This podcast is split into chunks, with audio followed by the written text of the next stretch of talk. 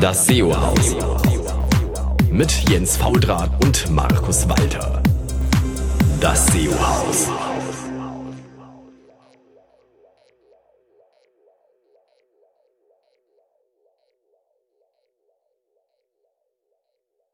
Hallo zusammen, hier ist wieder euer SEO-Haus hier im äh, Radmann mit Sonnenschein gesegneten äh, Berlin ist wieder Jens Faultrat.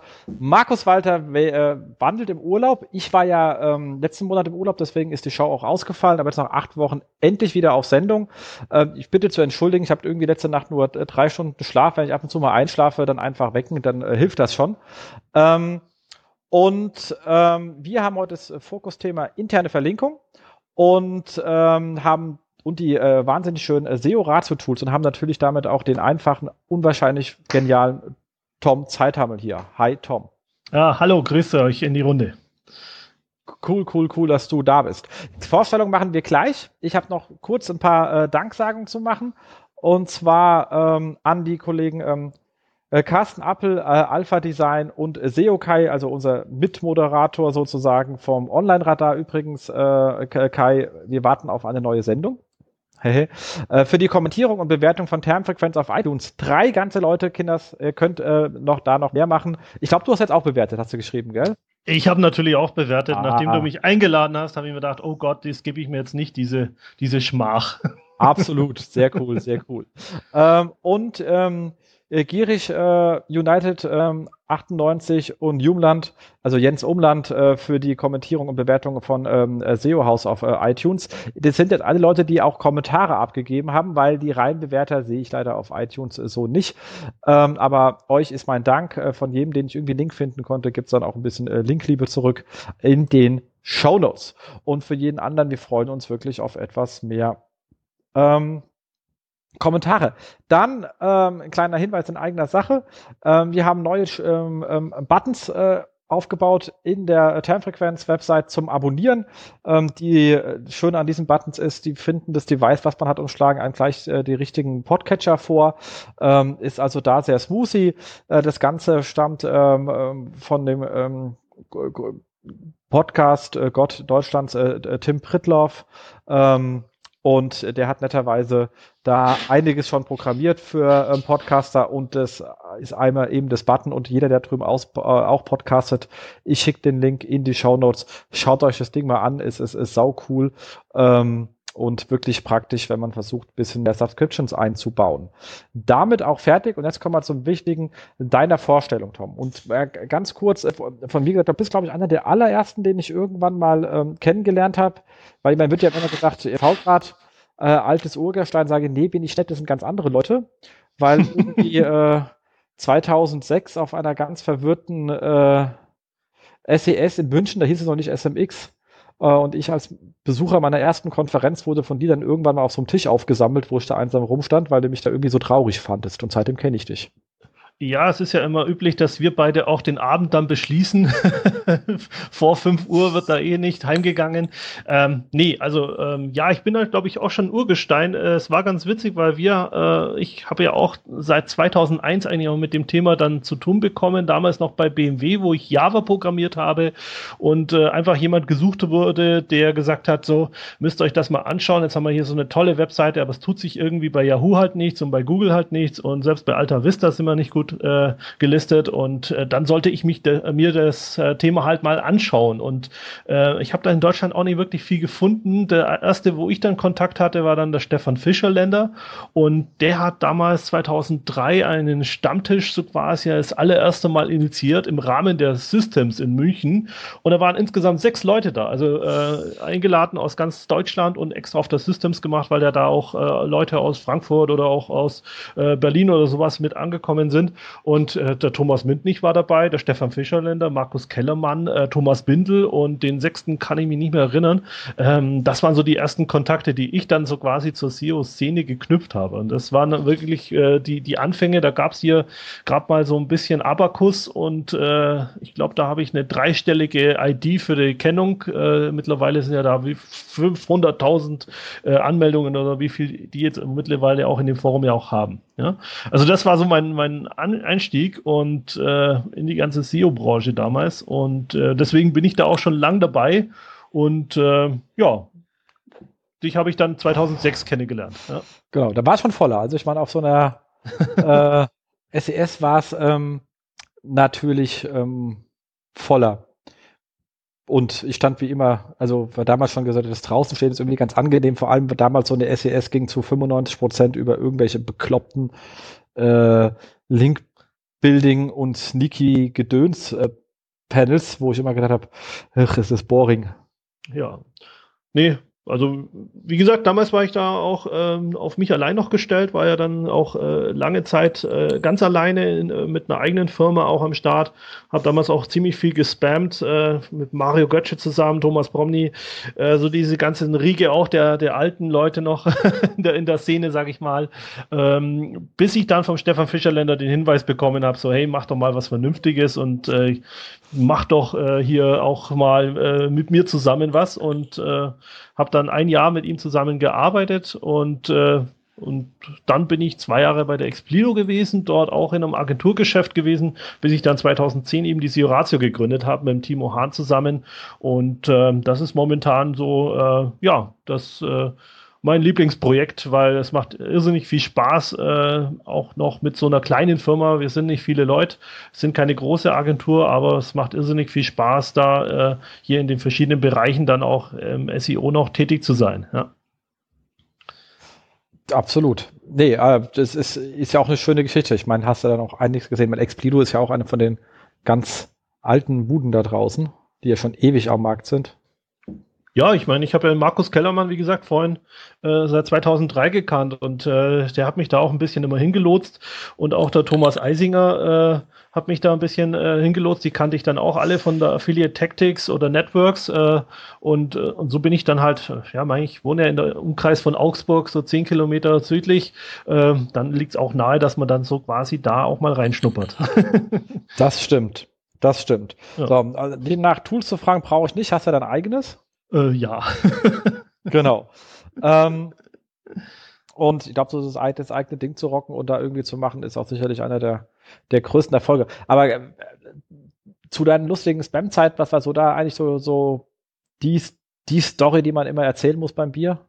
Ähm, ja, also das Lustige war äh, beim Bier. Äh, beim Bier bin ich, äh, erzähle immer lustige Sachen, hoffe ich.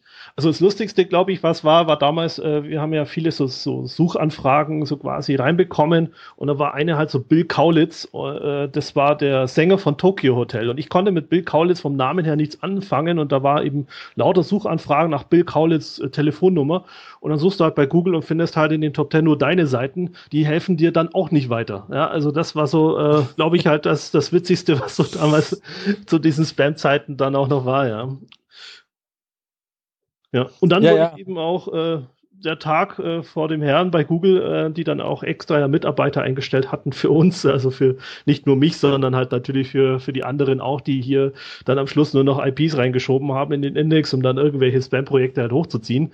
Und ähm, äh, da war es dann so, dass ich dann wirklich von heute auf morgen 700 Domains einfach äh, verloren hatte. Also die waren dann raus aus dem Index und ich habe dann einfach auch nichts mehr reingekriegt, egal ob ich die Domain auf meinen Hund registriert habe oder nicht oder wen auch immer. Äh, ich habe nichts mehr in den Index einfach bekommen, weil ich keine Linkquellen mehr hatte oder das eigene Netzwerk einfach komplett zerschossen wurde. Ja. Ist ja auch nicht nett, hätten wir mal Bescheid sagen können vorher. Ja, ich hätte es noch zwei, drei Jahre durchgehalten, dann wäre ich da, hätte ich mich eh zurückgezogen. Jetzt muss man weiterarbeiten. Was für Penner. Genau, richtig. Ja, und dann habe ich mir gedacht, äh, brauche ich halt mal irgendwas Vernünftiges und äh, so eins meiner ersten Projekte, wo ich dann auch ein bisschen mehr so Aufmerksamkeit innerhalb der Branche, so jetzt neben dem Saufen und lang aufbleiben, äh, bekommen habe, das war halt die Spider Trap. Ja, das war so mein erstes äh, Programmprojekt, sage ich mal, das dann auch äh, in der SEO-Gemeinde ein bisschen Anklang gefunden hat, wo es darum halt ging, einfach wirklich Bad Bots so auszusperren und das war, glaube ich, auch 2005 oder 2006. Also wie gesagt, bin schon halt ewig dabei. Ja. Ja, die gibt's aber noch, oder? Spider, Spider minus Trap. Genau, die gibt's noch und das Layout ist noch von damals und ich habe seit. Ja, da ist doch Spider Trap Bookmark und noch so ein kleiner Mr. Wong mit Gesicht. Ich brech zusammen. Das ist ja geil.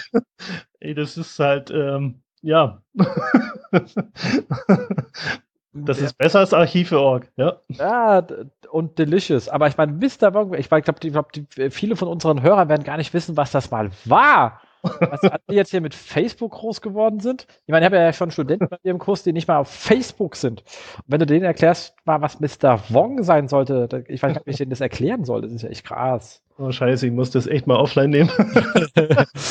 das ist ja richtig, richtig cool. Aber ordentlich mit äh, Copyright, äh, Thomas Zeit haben. Alles ordentlich. Ja, genau.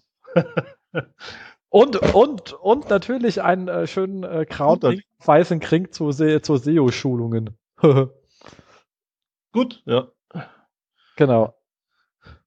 Ja, aber das Ding, ich habe keine Link aufgebaut für das Projekt und das ist für damalige Zeiten war das wirklich äh, mal außergewöhnlich für mich. Also ähm, wo, in der Zeitalter, wo halt einfach alles draufknallen konntest, was man so draufknallen kann, also sei es Bo Bookmarks, Webkataloge, Artikelverzeichnisse, das war wirklich ein Portal, das, das habe ich nirgendwo eingetragen oder sonst irgendwas, das hat wirklich natürliche Backlinks bekommen. Ja, ja aber siehst du, dein Link ist noch da zu äh, SEO-Schulungen und der wird dann äh, die Zielseite ist nicht mehr da, aber die wird 301, die wird 301 nach Expired Web und die gehört offensichtlich Gipfelstolz wieder. Was gelernt heute? Äh, ja, das kann sogar sein, dass ich da auf den Stefan damals auf Suchmaschinentricks gelinkt habe. Ja, sehr ordentlich, sehr ordentlich, sehr schön. Dieser alte schöne Zeiten, geil. wahrscheinlich bin ich aber bei ihm noch in der Sidebar, die dann zurücklinkt auf. Ja, muss ja sein. Der, der, du weißt, der Linkschuss muss im Flow sein, sonst geht er ins Nirvana. Nee, sonst geht er das ganze Internet kaputt. Das geht sonst gar nicht, genau. Wenn er irgendwo abfließt, dann ist er irgendwann ganz weg.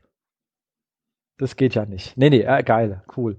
Super. Und man merkt definitiv, du bist mit Spaß bei der Sache. Also, ich, ich hoffe ja nicht, dass sich irgendeiner nicht kennt, aber wer es nicht hat, weiß jetzt, wenn er dich trifft, du bist ein Mensch, mit dem man auch äh, Spaß haben kann. Ja, das wäre, ja, Sehr cool. Cool, dann würde ich sagen, ganz kurz bisschen Home, äh, äh, Housekeeping. Kommentare und Fragen zur letzten Sendung. Wir hatten ja letzten Sendung äh, gleich drei Gäste da. Leider gab es nur einen Kommentar. Ich hätte gerne bitte pro Gast mindestens einen Kommentar. Ähm, und der war ähm, vom René äh, Petri, der nach einem Tool gefragt hat, was die Kollegen ähm, ähm, dort erwähnt hatten. Und deswegen hatte ich es nicht in der Shownote, weil von mir war das gar nicht, dieser Vorschlag. Ähm, und zwar der, ähm, der Guru weiter. Ähm, ich habe jetzt ein bisschen recherchieren müssen und musste ein bisschen um die Ecke laufen, um dann über irgendeinen Artikel in der T3N dorthin zu kommen, um dann eine 403 zu bekommen. Also ich würde sagen, das Ding gibt's nicht mehr. Also äh, deswegen kriegst du auch leider keinen Link. Vergess einfach den Hinweis, das Ding scheint äh, es irgendwie abhanden gekommen zu sein. Dementsprechend können wir dir leider nicht weiterhelfen, aber wir haben uns bemüht, wenn das irgendwie für unser ähm, Podcast-Zeugnis dann reicht. Äh, wir waren wenigstens äh, stets bemüht. Genau. Und dann kommen wir zur ähm, vier Wochen, hier eher acht Wochen Ausblick. Ähm, hat sich ja einiges getan. Es gab viele schöne äh, Geschichten. Und zwar eine spannende Geschichte. Ähm, die Kollegen von Aufgesang ähm, haben ihre neue E-Commerce-Studie rausgegeben, machen sie ja jedes Jahr, der sich bisschen mit auseinandersetzt, wie sich so der ganze Traffic ähm, zusammensetzt äh, im E-Commerce und dann in verschiedenen Branchen. Lohnt sich einfach mal anzuschauen. Wenn Sie die Zahlen nicht vorlesen, ist ja ungefähr so langweilig wie Telefonbuch vorlesen. ähm, Online-Marketing natürlich ohne Display, also die gehen dann schon eher so Search und Social. Ähm, es sind definitiv schöne Referenzwerte, um mal zu sagen, in der Branche, wie stehe ich da, wie der Rest da, wenn man einfach mal wissen will, bin ich wenigstens irgendwie pari. Man muss ein bisschen plus aufpassen bei, dem, bei den SEA-Werten. Die sind natürlich äh, ist ja eine E-Commerce-Studie und sie sagen selber SEA, weil die machen die Daten ja zusammen mit äh, Search Metrics und die äh, SEA-Daten sind ähm, ohne die ähm, Product Listing Ads. Und das ist natürlich im E-Commerce ein ziemlich relevanter Bereich. Ähm, deswegen gehen die SEA-Sachen dort auch äh, runter im Report. Ich sage, ich glaube, wenn ihr die PLAs mit reinrechnet, sieht das ein bisschen anders aus. Das sagen sie aber auch in der Studie ganz deutlich, dass die PLAs nicht mit ausgewertet worden sind. Ähm, das einfach bitte im Hinterkopf behalten, wenn man die, Karten, äh, die Daten anschaut, weil das ist natürlich schon etwas, ähm, was wichtig ist bei der Interpretation. Trotzdem halt sinnvoll was ich halt ganz toll finde, ist, dass sie auch wirklich sagen, wo sie die Daten auch herhaben. Also das heißt äh, von Searchmetrics, von SimilarWeb und eben auch aufführen, welche Online-Shops sie auch wirklich untersucht haben und das halt aufgeteilt nach Kleidung oder nach äh, Elektronik oder so weiter. Also das haben sie wirklich schön aufbereitet und äh, finde das immer genial, äh, weil gerade wenn du dann irgendwann mal wieder Folien bauen musst, so wie ich äh, öfter das machen muss, äh, dann hast du da irgendwo immer eine sehr, sehr gute Quelle für eben genau solche Sachen. Ja. Exakt, exakt. Definitiv. Deswegen klare Empfehlung. ähm, einfach sich hinlegen, irgendwann fragt irgendjemand und dann hat man da wenigstens irgendeine Erstaussage, die man in drei Minuten raushauen kann. Das ist schon mal definitiv gut und hilfreich. Und da steckt eine Menge Arbeit drin, darf man nicht vergessen. Genau, ja. So, die Kollegen von äh, Luna Park ähm, haben etwas Schönes gemacht und zwar ähm, eine kleine Zusammenstellung für reguläre Ausdrücke, die man in Google Analytics häufig braucht, einfach so als so ähm, kleine tabellarische Übersicht.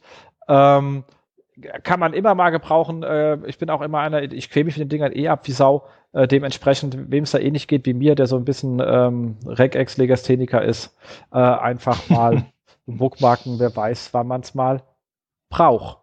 Ich mache das 15 Jahre und brauche trotzdem auch immer wieder solche Hilfsmittel, weil ab und zu, da stehst du einfach daneben. Ja, ja die Notation ist aber auch echt anstrengend. Also das ist äh, aber, aber geil einfach. Wenn man es hinkriegt, ist es halt äh, cool. Also wenn das Ergebnis da ist, dann freut man sich wie ein Keks. Genau, ja. Äh, das lohnt sich schon. Ähm, so, die Kollegen von SEO Portal haben fast eine Geschichte aufgegriffen, die natürlich ähm, äh, äh, etwas ähm, ärgerlich ist. Ähm, und zwar äh, ging jetzt ja auch gerade stark über, über Facebook alle Kanäle. Google verringert schlicht und ergreifend die Daten, die über den ähm, ähm, Keyword Planner rausgegeben werden. Äh, äh, wenn über den entsprechenden Account äh, wenig AdWords äh, geschaltet werden. Bin ich mal gespannt, wie viele äh, SEO-Agenturen jetzt massiv in AdWords einsteigen, um ihre Sachen zu bewerben, einfach weil das Geld eh ausgeben müssen, weil sonst dann keine Daten kommen. Ähm, äh, ist, ist aber spannend und ähm, sollte ähm, man im Hinterkopf behalten. Genau, auch wichtig hier zu, äh, zu wissen ist, dass auch die MCC-Accounts, also die, die Multi-Channel-Accounts davon betroffen sind. Das heißt, also es reicht nicht, äh, dann irgendwie Accounts zusammenzulegen unter einem MCC und lauter kleine dann so quasi zu verwalten, sondern ähm, hier ist, glaube ich, auf Surround Table oder wo war es, äh, wo eben auch ein Artikel gestanden war, dass so quasi die auch durchaus betroffen sein könnten davon. Ja, ist, ich finde es immer lustig, dass äh, Google das zwar immer schön auch kommuniziert, aber dann eben nicht sagt, so ab 75 Euro Monatsbudget ist das so und so, sondern äh, auch hier wieder keine Zahl genannt wurde, was denn geringes Volumen bei AdWords heißt. Ja. Genau. Das, äh, ja, sie sind da ein bisschen fuzzy in ihrer Ausdrucksweise. Aber da gibt es dann halt diese Google schönen Gutscheine, um da wieder an die Daten vielleicht hinzukommen. genau. Und das Schlimme ist ja jetzt, und da kommen wir ja auch, glaube ich, zum nächsten Punkt, äh, was, was ich jetzt schon auch gesehen habe, äh, das Thema eben der Suchwörter, die jetzt ja in die Gruppen zusammengefasst werden, eh schon im Keyword Planer. Das heißt, es wird eh schon ungenau und jetzt kriegst du dann gar nichts mehr raus. Und äh, das hat ja dann auch bei SEO United, Gott sei Dank, blockt Uwe wieder ähm, hier an der Stelle ja auch aufgegriffen und da auch einen schönen Artikel drüber gebracht, wie man dann so quasi wieder ein bisschen zurückkommt in dieses äh, Fahrwasser, wo man dann eben unterscheiden kann, ob SEO-Agenturen Köln oder SEO-Agentur Köln das höhere Suchvolumen ausweist. Und äh, den Artikel äh, hängen wir auch in die Show Notes und äh, sehr gen genial, das auch äh, so zu lesen, weil auch dann der Uwe dann dazu schreibt auch, dass man halt dann auch sieht, dass selbst Google halt irgendwie die Zahlen nicht mehr Herr wird und selber nicht genau wissen, wie viel wo was ist ist, weil wenn man sich dann halt die Google Search Konsole nochmal als Referenzzahlen äh, herzieht, kommen halt einfach ganz unterschiedliche Zahlen wieder raus. Ja. Okay, genau. Aber äh, also der Artikel ist allein schon deswegen geil, weil er einfach mal ganz aufzeigt, wie du aus diesen komischen äh, Gruppen wieder zu den Originaldaten kommst. Ist ein bisschen anstrengend der Klickweg, den er da aufzeigt. Ach, ja, gehen. Geht halt dann über diese, über diesen Plan. Äh, so also quasi, du legst ja dann den Plan an und gehst ja dann wirklich so rein, als würdest du es wirklich buchen wollen. Ja. ja. Und dann wird das wieder aufgelöst und da auch der Hinweis, diese, diese Gruppen sind halt auch, ähm, wie sagt man, die hat halt, die sind so Machine Learning zusammengefasst und wie immer, was Machine Learning macht, die sind halt auch äh, teilweise krude und Banane. Also mein Lieblingsbeispiel ist einfach ähm, HR, Human Resources und Hessischer Rundfunk äh, liegen in einer Gruppe. Ah, okay. das ist, äh, sagt, okay, das äh, kann einem halt dann passieren. Ähm, Ah, schönes Beispiel. Ja, ja das äh, ja, es gibt ja, glaube ich, eine ganze Sammlung mittlerweile schon von absurden Beispielen.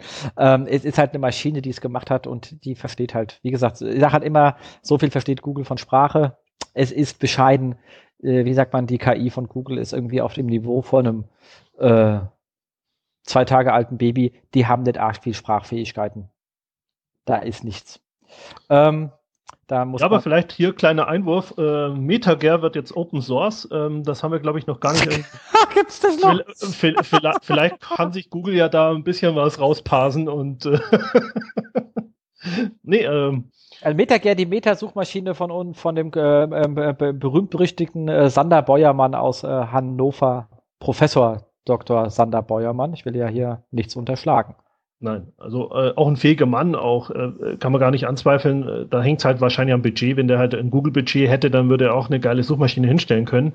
So ist es halt leider äh, nicht konkurrenzfähig. Ja, ja nee, ich meine, das ist auch, deswegen, weil ich finde den einfach äh, absolut trollig und süß, weil er jetzt schon seit, seitdem ich ihn kenne und das ist echt auch, das war, da war ich noch in Search, bevor ich sehe, weil ich kann den dann irgendwie auch äh, aus Studium heraus haben wir uns mit Sachen auseinandergesetzt haben. Hannover hat ja auch einen, einen, einen korrespondierenden Studiengang zu uns in Darmstadt gehabt. Der ist seit gefühlt, also ich glaube 15, 20 Jahren unterwegs mit dem Thema der Suchneutralität und man braucht einen neutralen Zugang und nicht einfach einen Konzern und ist da, versucht da die Welt zu verbessern, während neben ihm die Konzerne exorbitant ständig mächtiger werden und er gibt einfach nicht auf. Er redet, er publiziert, er versucht auf Politik Einfluss. Der ist einfach, sagt, wow, also äh, wenn ich sehe, die, die Situation wird jedes, jeden, jeden Monat schlechter für mich, ist es mir aber total egal. Ähm, da, das ist echt äh, also Respekt, der hat da ein, ein Durchhaltevermögen. Ja, aber es war für mich auch in, in meiner Anfangszeit eine der wenigen Quellen, wo man dann auch wirklich Suchvolumen rausbekommen hat. Und so konnten wir schon mal unterscheiden, ob Routenplaner häufiger gesucht wird als äh, Stöpsel. Ja. Ja, ja, das ähm, als, als Stöpsel, das ist äh, stimmt. Ich glaube, dafür hat es noch gereicht. Ansonsten waren waren die äh, Daten auch, äh, weil die Gruppe so klein war. Also ich wusste ja, was die an Volumen haben und was wir an Volumen hatten, weil die hatten ja, die kamen ja damals an die Google-Ergebnisse nicht äh, dran und haben deswegen, äh, sind über die T-Online-Suchergebnisse äh, gegangen und haben die dann immer in ihrer Meta-Suchmaschine übernommen. Und da die alle über eine IP kamen, habe ich da damals ja gesehen, wie viel das war. Da waren nicht mal zwei Prozent des Volumens, was wir gehabt haben. Und das waren halt viele von den Leuten, seine Studis da aus Hannover drauf und sonst was. Also das war schon, also die, der Suchverhalten hat sich exorbitant von dem unterschieden, was auf einer T-Online gesucht worden ist. Ähm, und das war ja bei meiner ersten Konferenz, da hat ja Stefan Fischer dann, dann einen schönen Vortrag gehalten über Suchvoluminas und etc. Weißt du, die Standard Basic Keyword Recherche, Suchvolumina und hat aus Metagern die Zahlen, hat er gesagt, ja, der Frauenarzt mehr als Zahnarzt und das da. Und ich saß halt drin mit meinen T-Online-Logs und habe gedacht, nee, das ist genau andersrum. Äh, die, die, dann habe ich mir gesagt, du, äh, kurzer Hinweis, das ist eigentlich ähm, andersrum und das Verhältnis ist sogar ziemlich krass in diese Richtung. Ja, okay, aber die Daten hast du exklusiv. Genau, ja. und da hat er auch wir, gemeint. Wir, das Fußvolk, ja, wir hatten Overture, ja. wir hatten die Keyword-Datenbank vom Stefan und dann irgendwie noch so, äh, ja, das war's dann okay, aber, aber, auch schon. Ja? Aber das ist Stefan, weil ich habe einfach nur gedacht, bin ich jetzt ruhig oder nicht, weil dann schreiben mir die ganzen Leute mit und sagen, ich muss jetzt irgendwie, da dachte ich, ah, scheiße, melde dich mal kurz, habe gesagt, du, das ist nicht so ganz, weil diese Metagare-Daten sind komisch und, äh, und dann meint er so, wer bist denn du? Ich, ja, äh, sorry, ich wollte auch nicht stören. Jens Faultrat nur, ich habe halt die, die Suchlogs von der, von der T-Online und die sagt, und äh, das ist halt von uns maximal fünf Prozent und die sind bei uns auch mit drin. Und da sagt er, die hast du auf deinem Rechner gerade. Ich so, ja. Ey, komm hoch, mach mal zusammen weiter. Ich so, okay. und dann äh, sind wir das gerade noch zusammen spontan, äh, die Themen, die er hatte, und haben sie in die richtige Ordnung gebracht. Das ist halt einfach, Stefan, mit dem kann man sowas halt auch äh, machen. Er hat ja halt auch nicht unsicher gewirkt, wenn er jetzt an irgendeiner dachte, wo ich sagte, oh scheiße, ja nicht stören, der Arme schwitzt sich tot da oben auf der Bühne, hätte ich auch äh, wahrscheinlich nichts gesagt. Ähm, aber sage ich ja immer, einmal mit Profis und ähm, es hat mit ihm dann auch äh, so spontan äh, super geklappt. Schöne kleine Anekdoten aus unserer Jugend. ähm, ja, du, ich bin vorige Woche 40 geworden, also äh, bei mir ist jetzt Jugend eh vorbei. Ja, ich schwenk nur noch in Erinnerung. du, bist, du bist auch noch jünger als ich, das kann ja gar nicht wahr sein. Äh, ja, ja, ja, ja. Das sieht man doch gleich. Ah, ich, ich weiß, ich muss jetzt in Rente, es geht gar nichts mehr.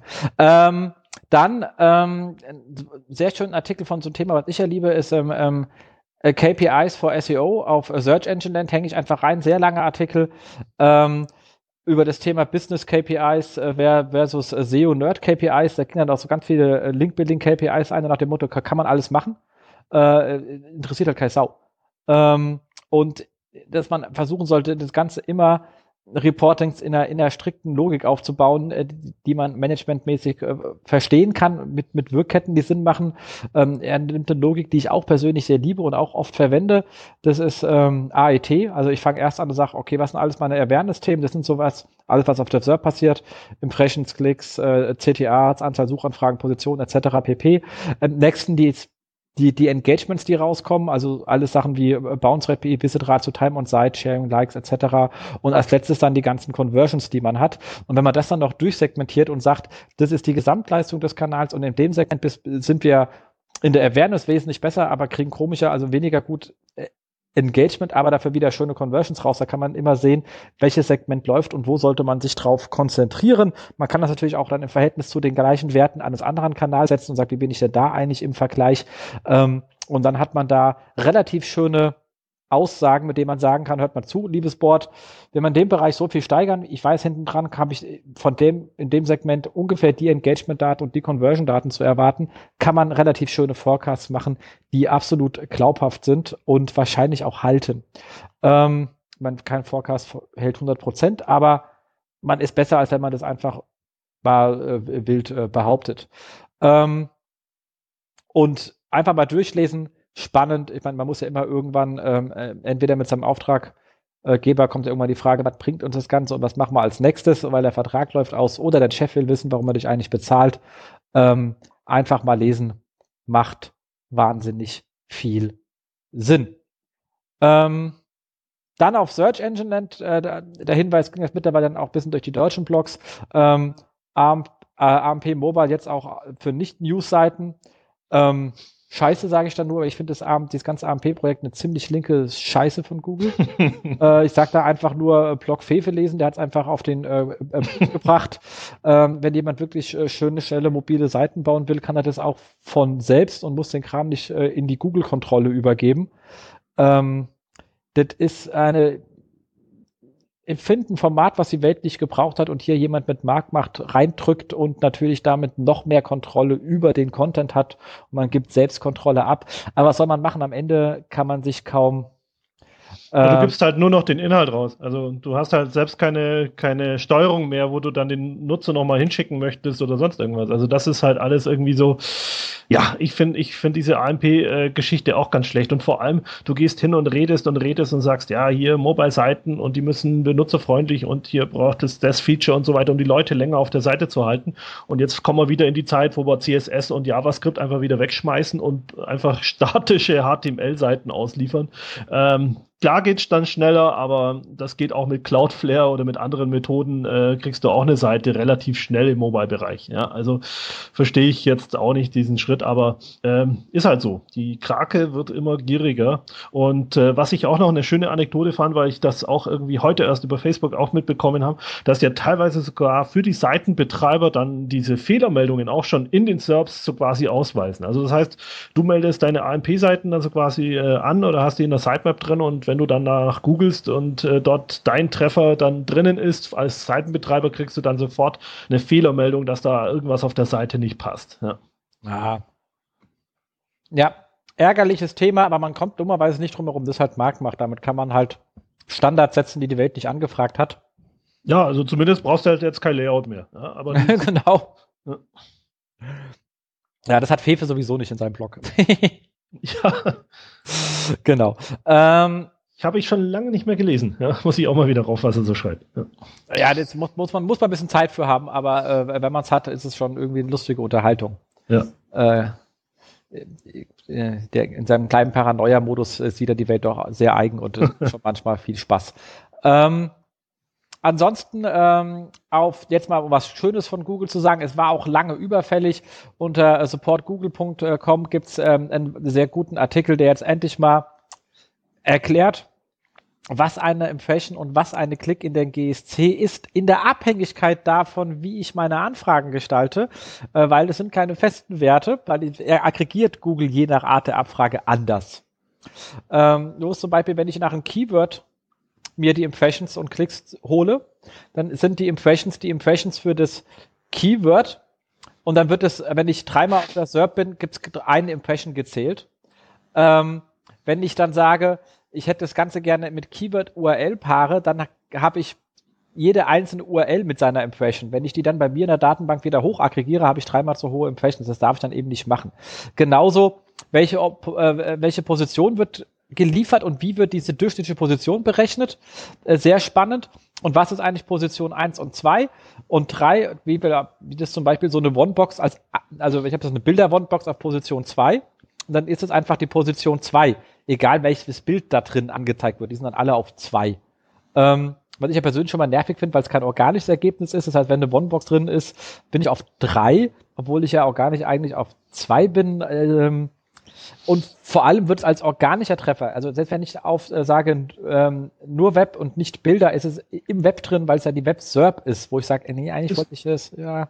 Ja, ja, es ist sehr tricky. Also ähm, ja, aber jetzt äh, kann man es wenigstens, äh, kriegt man mal eine Aussage drüber, was ist wirklich damit drinnen oder was ist nicht mit drinnen. Und ich fand das äh, ehrlich gesagt mal eine, eine sehr schöne Erklärung. Und die haben dann auch so ein, so ein Bild da auch mit reingepackt, wo du das dann eben so siehst, wie sie dann da auch vorgehen. Und ähm, das ist eigentlich wirklich mal ein sehr, sehr schöner Artikel von Google, wo sie wirklich dann auch mal ein paar Sachen auf, äh, aufräumen und halt hier genau auch sowas, was ist ein Bild, was ist, wie wird der, der App-Install-Link, wie wird der gezählt, weil das hat ja auch wieder eine Auswirkung und so weiter und so fort. Also ich würde es mir wünschen, wenn äh, bei vielen Sachen einfach äh, solche, solche Anleitungen äh, wirklich mal ähm, ja, kommen, die einfach mal auch erklären können, genauer, äh, was da im Hintergrund dann noch abläuft. Da kommen wir auch später nochmal dazu, äh, wenn wir dann über die interne Verlinkung sprechen, weil da sind ja auch so viele Mythen und so viele Sachen in, äh, unterwegs, wo auch wir uns natürlich immer wieder auch streiten, aber da wäre einfach mal eine Ansage von Google richtig gut. Ja.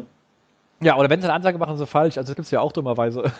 ja. ähm, da müssen wir jetzt nicht drüber reden. Aber wie gesagt, ein saugeiles Paper, weil ich kann euch echt sagen, wir haben hier echt Tage damit verbracht, uns das über Reverse Engineering selber aufzubauen, das Wissen, weil wir immer dachten, es gibt aber komische Daten dieser Report aus, was kann ich denn jetzt hier eigentlich zusammen addieren und was nicht. Ähm, wir waren sehr nah dran mit unserer Erkenntnis. Also muss ich sagen, ich bin da etwas stolz auf uns. Aber ihr hättet es einfach mal drei Monate vorher schreiben können. Ich hätte so viel Zeit. Frag mich jetzt, darf ich dir eine, Rech eine Rechnung schicken? Na, okay, mal gucken. Okay, ähm, das mit dem AMP-Karussell oder so, dass das äh, auch als ein Block äh, ist oder so, weil das hätte ich nicht gewusst. Ja, da wäre ich nicht drauf gekommen. Ja, ja das ist, ähm, ja. Ähm, dann. Ist auch fies. Ja. Er ist auch wirklich äh, fies.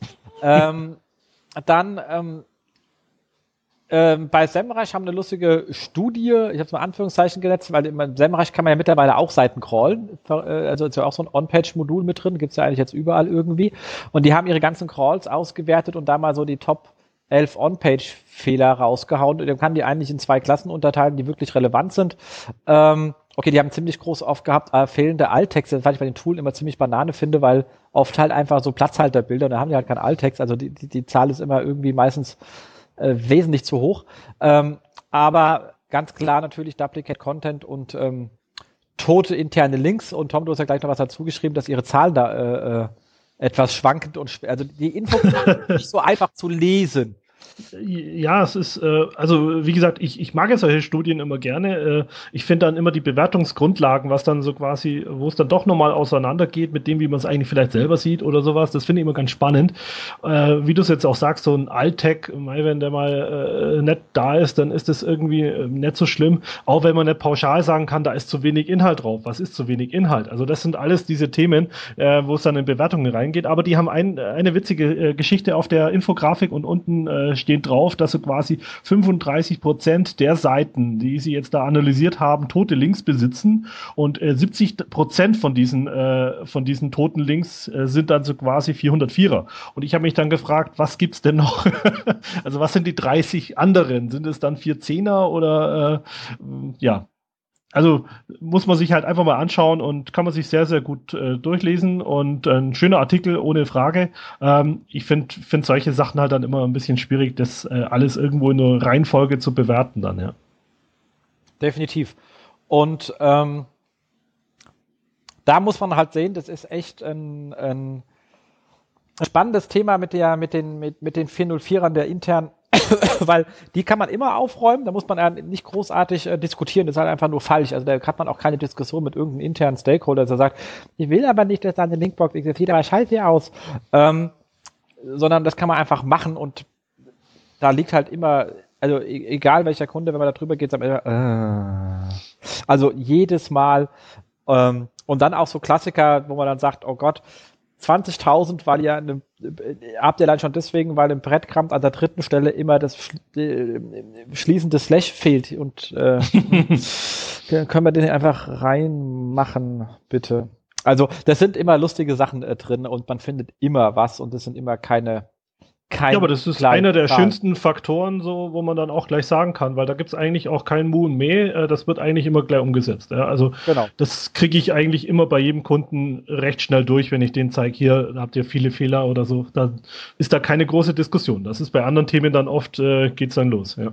Genau. Dann habe ich noch einen schönen Artikel gefunden, der einfach nur reingenommen.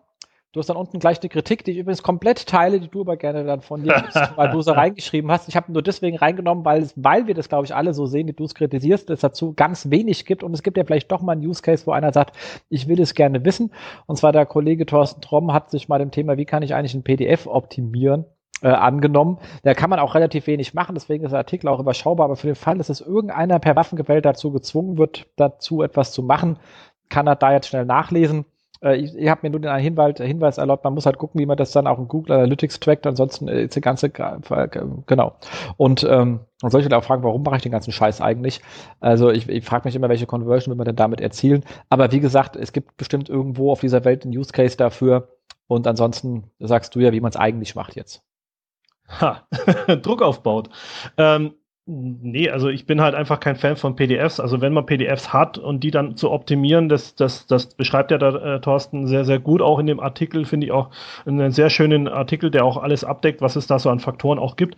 Aber bei PDFs ist es halt immer so, A, wenn man sich einfach mal den Mobile-Bereich rausnimmt. Also äh, das Ding hat so ein PDF, hat lange Ladezeiten, weil wenn ich halt mit meinem Handy irgendwo an der Bushaltestelle stehe und ich lade mir jetzt das PDF runter, dann dauert das halt ewig lang, bis das erstmal da ist. Dann habe ich es irgendwo auf meinem Handy drauf, wo ich es vielleicht dann auch gar nicht mehr irgendwie schnell wegkriege, weil ich nicht weiß, wo es abgelegt wurde. Dann äh, habe ich halt ein Datenvolumen, das dann auch noch beschränkt ist, wenn ich so ein 19 MB großes äh, äh PDF runterlade. Deswegen sagen wir halt einfach, mach eine HTML-Seite dazu. Also das ist halt das, wo du dann halt das PDF per X-Header Canonical dann auch wieder zurückleitest auf die HTML-Version, weil du halt auf der HTML-Version auch nicht diesen Endpunkt hast, den du beim PDF halt hast. Ja, das kann man zwar schön lesen, portable, ja, aber äh, du kannst halt nicht weiter navigieren. Also die wenigsten haben in ihren PDFs dann auch eine Navigation mit drinnen, wo sie wieder zurück zur Seite irgendwie kommen. Ja, also äh, deswegen, wie gesagt, hier einfach eine Kritik an PDFs generell nur als, als Vorsichtsmaßnahme. Also jetzt nicht, dass die Leute meinen, ja, als äh, kann man auch PDF äh, optimieren anhand dieses Artikels. Also bitte lieber den Weg gehen. Ähm, eine HTML-Version würde ich euch ans Herz legen. Ähm, ansonsten kann man eben PDFs optimieren. Wie steht dann eben sehr gut in dem Artikel beschrieben. Genau, aber bei der HTML-Version immer mit X-Header Canonical vom PDF zum HTML. Genau, sonst DC. Genau äh, was dann wieder Duplicate Content heißt. Nur für den Fall, dass jemand äh, nicht mit Abkürzungen kann. Ähm, dann die Kollegen von Wingman. Ich mag die Kollegen ja zum Knuddeln gerne und ich habe mit ihnen ja eins gemeinsam. Und zwar das, was sie jetzt hier geschrieben haben. Wir bieten kein Linkbuilding an. Warum? Ähm, hätte ich selber schreiben können. Äh, deswegen verlinke ich ihn hier auch, weil besser kann man es einfach gar nicht, gar nicht beschreiben. Ähm, weil es halt echt lustige Nebenwirkungen hat. Also das Hauptproblem ist, äh, also natürlich, Suchmaschinen mögen es nicht und es wird oft äh, noch relativ äh, dämlich gemacht. Und äh, das Problem ist natürlich jetzt mit dem ganzen Thema ähm, Content Marketing äh, von lustigen SEO-Buden, die dann einfach sagen, es wird nochmal teurer, weil wir bauen dir irgendein Content-Infografik, äh, Landingpage, E-Book, whatever. Und dafür machen wir jetzt Link-Building und dann schießen die ganzen alten Scheiß gerade wieder drauf. Also das ist, ähm, ich sage ja, die ganzen E-Mails, die hier noch im, im, im äh, nonstop rein raddeln nach, ich hätte gern, ich hätte gern Link, kriegst 200 Euro. Ich, ich bin Link, über ihre Euro. Zeit, ja. Ich bin über ihre Seite gestolpert. So fängt sie genau. immer an. Ne? Das, das, hört gar nicht auf und dann sind das immer Buden, die hat man irgendwie gedacht, wo kommt denn ihr jetzt her? Wer seid ihr denn eigentlich? Ich kenne doch hier ein, aber euch kenne ich bestimmt definitiv nicht. Also das ist immer noch ein großer Markt und ähm, nur weil die sagen, wir machen euch einen Content, der mit dem man sieden kann und dann machen die das natürlich nicht, sondern hauen ihren alten Scheiß drauf wie immer. Also das ist äh, sehr oft verbreitet. Das, heißt, das heißt nicht, dass andere Leute es nicht sehr ordentlich machen, aber äh, das gibt es definitiv, aber wenn es, es ist das Risiko da, dass man da einfach gefaked wird. Aber was er hier sagt, ist es ganz, ganz wichtig, was vielen nicht klar ist, sind Probleme mit dem Wettbewerbsrecht.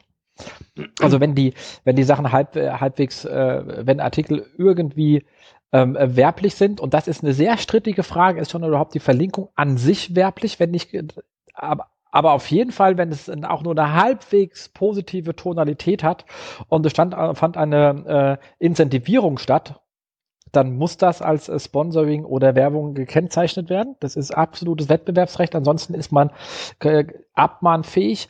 Problem ist ein bisschen die Beweisführung. Also abgemahnt kann euch natürlich nur ein Geschädigter, das ist in dem Fall immer ein Konkurrent. Ähm, und der muss nachweisen, dass das passiert ist.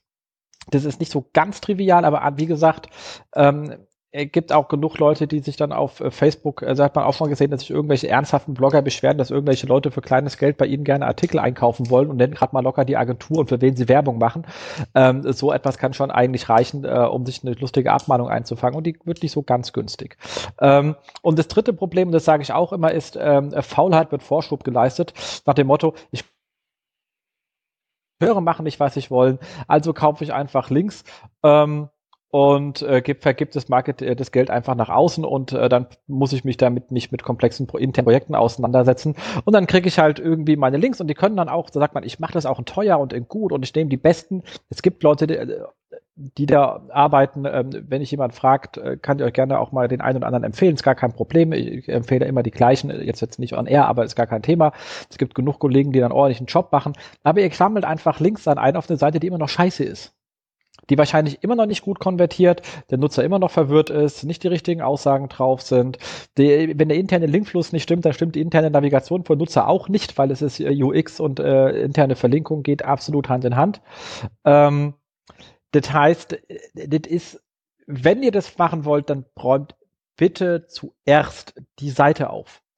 Und es passiert dann oft umgedreht, weil man intern einfach sich nicht durchsetzen kann. Und das hat dann Effekt, dass eure KPIs steigen, die ihr so habt, und meine Sichtbarkeit steigt. Und vielleicht steigt sogar die ganzen Awareness-Faktoren, wie ich vorhin gesagt habe. Ich krieg mehr Klicks, ich krieg mehr Traffic, aber ihr werdet hinten sehen, mein Engagement bewegt sich nicht und mein Umsatz wahrscheinlich auch nur viel geringer, als ich dachte. Und das Invest in die eigene Seite ist A, risikofrei, B, zahlt es sich mehrfach aus, wenn die Usability besser wird, weil interner Linkfluss, die Navigation besser verständlich ist. Ähm, konvertiert auch der SEO-Traffic wahrscheinlich besser. Ähm, deswegen sage ich auch immer, ich möchte, ich möchte den harten Weg gehen. Wir sind hier auch die Harten im Job. Ähm, die einfachen Sachen lassen wir dann für die einfachen Leute.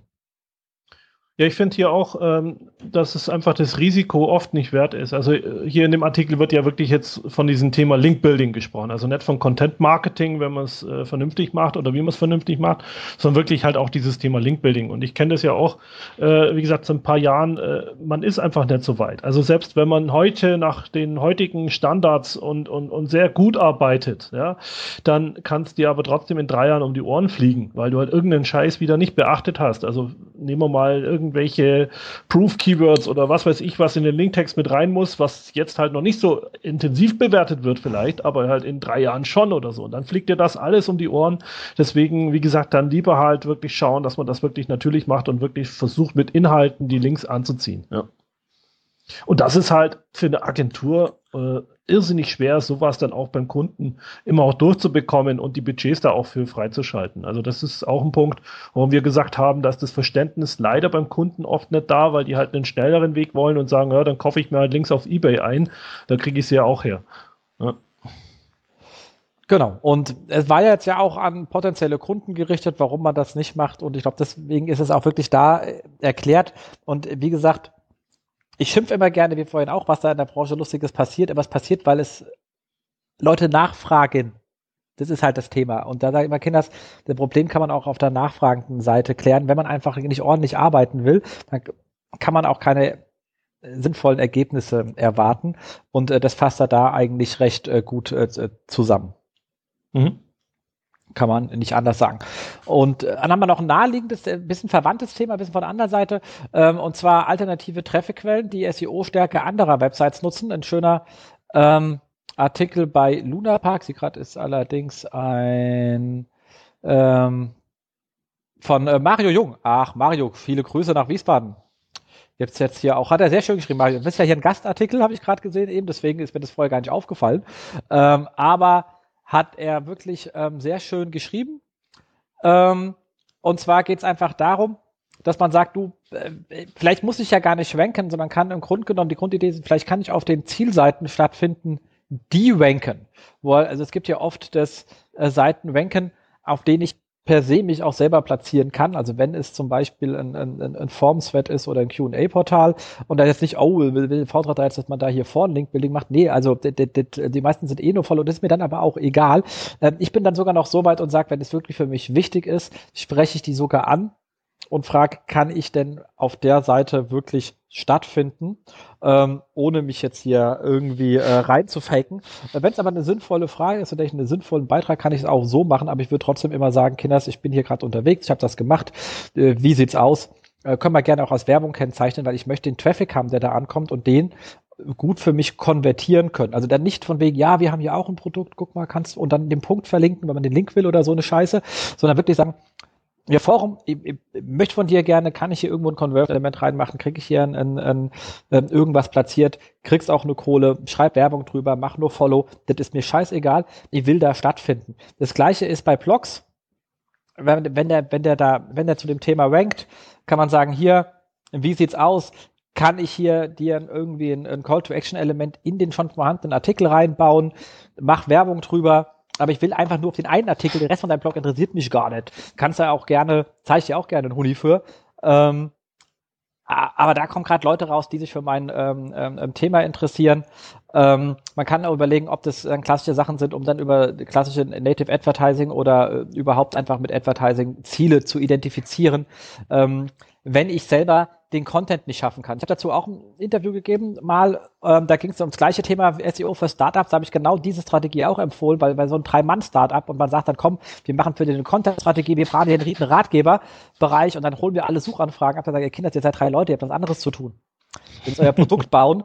Wir laufen erstmal über die Ecke und wenn das funktioniert, dann können wir immer noch überlegen, ob sich das Invest lohnt und vielleicht habt ihr dann auch einen vierten, der ein Redakteur ist bis dahin.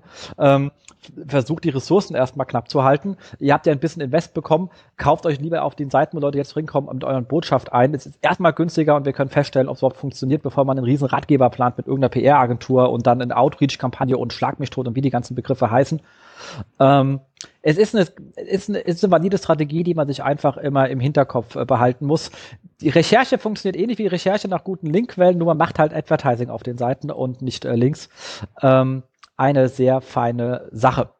Und dann kann man also, auch richtiges Advertising machen. Und hier Blogartikel über äh, die besten Apps und meine ist einfach die beste zum Thema. Komm hier, Download, fertig aus.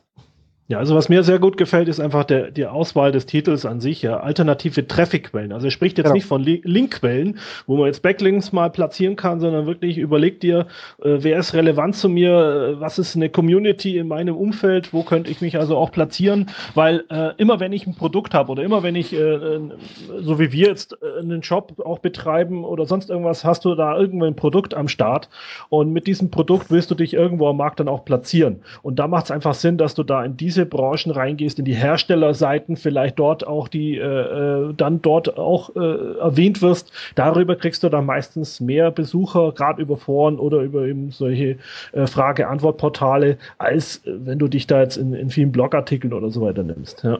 Also wie gesagt, hier als Trafficquelle ausgewiesen und nicht hier, um mal schnell Links einzusammeln über verschiedene Portale. Das wäre dann wieder äh, an der Idee vorbeigedacht. Exakt, genau. Dementsprechend. Wie sagt man so schön so immer, ja, ähm, den Traffic holen und nicht jetzt nur den Link, ja. Genau, und einfach mal überlegen, ich habe ja geile Methoden, aber was kann ich mit denen noch anfangen? Also das ist dann einfach ähm, ein bisschen über den äh, Tellerrand schauen. Ähm, dann die Kollegen von den Internet, äh, Internetkapitänen, also hier äh, Markus Höfner, ähm, einen sehr schönen Artikel zum ganzen Thema ähm, Optimierung der internen Verlinkung bei Online-Shops, wichtige Zeiten gezielt stärken. Ähm, wir gehen daher noch mal genauer drauf ein, deswegen äh, fand ich das, äh, will ich jetzt hier nicht in äh, aller epischen Breite durch den Artikel gehen, der wirklich sehr gut ist. Ähm, ich glaube, was er ganz schön gesagt hat, und das ist ganz schön an dem Beispiel, was er natürlich jetzt sehr drastisch gewählt hat, ist einfach, man macht normalerweise beim Shopbad sagt man, ich habe ja äh, fünf Produktkategorien, in seinem Beispiel zwei Produktkategorien, die sich un un unterscheiden. Ähm, aber die eine macht der Hauptteil des Umsatzes aus und die andere eben nicht, aber beide hängen gleich hoch. Weil ich habe das ja bei den zwei Eingangskategorien. Und damit hat man, wenn man dann einfach das Shop aufsetzt und dann lässt ihn von oben nach unten durchfallen, hat man sein Linkgewicht schön aufgeteilt auf die beiden Bereiche, hälftig, hälftig, obwohl die eine 90 Prozent des Umsatzes macht, die andere nur 10 und das ist meistens äh, äh, dämlich. Ähm, Rest im Artikel schön erklärt, einfach mal durchlesen, Hinweis einfach bewusst steuern, was man da tut und dazu haben wir nachher noch ganz viel Zeit, uns damit intensiv zu beschäftigen, deswegen verschiebe ich den Rest auf später. Tom, passt das so?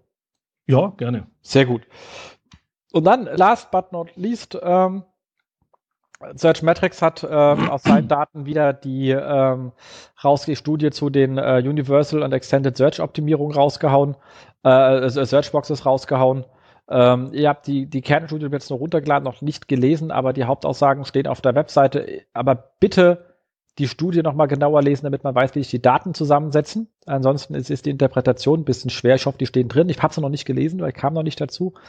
Ähm, aber was da ganz spannend war, dass es einfach die Videoeinblendungen von 2015 auf 2016 massiv zurückgegangen sind. Ähm, wenig überraschend, dass Google, also das äh, Google ähm, äh, Maps Desktop äh, weit weniger auch, oft ausgespielt wird als Mobile, also 1,4 Prozent der Suchanfragen, die sie da getrackt haben, zu 11 Prozent. Ähm, dafür PLAs auf dem Desktop wesentlich mehr. Kann ich, da stand so jetzt die Frage sich, warum. Ich kann mir relativ gut vorstellen, PLAs sind eigentlich wirklich kurz vor Kauf. Also PLA-Traffic konvertiert ja auch sehr gut, weil es ja fast, also wie Preissuchmaschinen-Traffic ist. Das ist immer kurz vor der Kaufentscheidung. Also ich weiß schon, was ich haben will. Ich will nur noch überlegen, bei wo ich es kaufe. Und die Leute, also Nutzer gehen mobile ungern durch Warenkörbe durch, weil es so anstrengend ist. Ähm, deswegen macht es wahrscheinlich Sinn, dass man die PLAs auf dem Desktop stärker ausspielt, weil da einfach wahrscheinlich der Traffic besser konvertiert. Ähm, dafür haben sie dann halt mehr Platz für die ganzen Google Maps Einträge, die auf Mobile einfach auch noch mehr Sinn machen. Und die Durchschnittsanzahl der organischen Ergebnisse über alle SERPs ist nicht bei 10, sondern bei 8,3 und damit leicht niedriger als das Jahr davor, aber auch nur minimal. Ähm, Rest bitte genauer lesen und auch wissen, wie gesagt, wie sich das Ganze zusammensetzt, weil sonst kann man das schwer interpretieren. Und damit sind wir schon fertig, war ja doch ein kurze acht Wochen. ja, aber hat sich ja auch viel getan jetzt, wirklich. Ähm, man könnte meinen, es gibt gar kein Sommerloch bei denen. Ja. Äh, ich glaube, das habe ich eher aufgegeben. cool. Kommen wir dann zu deinem Thema, weil es ist ja auch wirklich ein Steckenpferd. Du bist da auf Konferenzen oft mit dem Thema unterwegs. Ähm, dein Tool hat ja auch den Schwerpunkt, also natürlich neben den ganzen technischen Sachen, die du rausziehst, hast du dir aber wirklich viel Mühe gegeben, wie man so einen internen Linkgraph irgendwie auswerten kann. Und das ist ja, glaube ich, so dein, äh, dein Haupt äh, USP, äh, Value Proposition, whatever, mir lustiges Wort noch einfällt.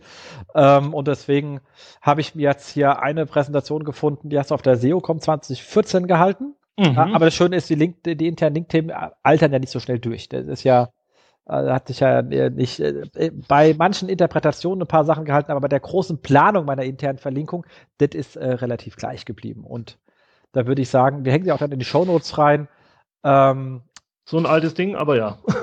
ja, da ist ja hier ja. He-Man drauf. Das muss natürlich in die Shownotes. Aber hallo, ja. Genau. Deswegen sagen, gebe ich dir gerade mal das äh, Wort. Okay, ja. Ähm, also wie gesagt, ich, ich möchte jetzt keine Verkaufsveranstaltung für mein Tool machen oder sonst irgendwas, sondern. Ähm, Mach keine Angst, das mache ich dann schon. Danke, das wollte ich hören. Nee, äh, es geht einfach darum, ähm, wie gesagt, ich tingle ja äh, mit einigen Leuten, auch Tobias Schwarz oder auch ein, ein äh, Tobias Mirwald äh, oder äh, ein Knut äh, von, von der Oktober oder äh, sind einige Leute draußen, die sich wirklich auch mit dem Thema interne Verlinkung äh, massiv auch beschäftigen. Und ähm, diese ganze interne Verlinkung hat natürlich auch einen enormen Faktor bei Google. Und äh, warum, das werde ich dann auch später, wir haben ja zwei, drei Links jetzt dann auch noch, was dann auch in die, in die Notes noch mit reingehört, was sich da jetzt gerade auch wirklich in den letzten vier Wochen getan hat. Ich glaube, das war auch der Grund, warum du das dann heute ja auch als Thema auserkoren hattest. Aber das Wichtigste ist natürlich erstmal, dass man, sage ich mal, zwei Bewertungsgrundlagen bei Google an der Stelle einfach äh, von vornherein hat. Und äh, wenn ihr dann zu Hause auch die oder in der Arbeit bei euch dann die Folien durchschaut, dass ihr euch ein bisschen so ein bisschen was äh, auch rausnehmen könnt. Wie gesagt, es geht eigentlich darum, das eine ist die Relevanz der Inhalte und das andere ist halt, wie die Dokumente miteinander verknüpft sind. Und äh, dieses Verknüpfen, das funktioniert halt im Internet über die Links und wenn das halt über Links funktioniert, dann ist es halt auch für Google wichtig, dass diese Links in einer Beziehung zueinander stehen. Das heißt, ich kann über diese Links navigieren, also die Informationsarchitektur, wie ich sie aufbaue, ist ein wichtiger Faktor. Und das zweite ist, die Beziehungen zwischen zwei Seiten werden dadurch äh, festgezurrt. Also das heißt, es ist nicht nur wichtig für den Nutzer, dass der darüber äh, navigiert, sondern eben auch für Google und den Webcrawler. Wie komme ich durch die Seite durch und wie kann ich so eine Relevanz zwischen zwei Seiten dann auch miteinander herstellen? Ja? Das heißt also nicht nur Content ist King, sondern ich sage es ja immer auch, the Structure ist King.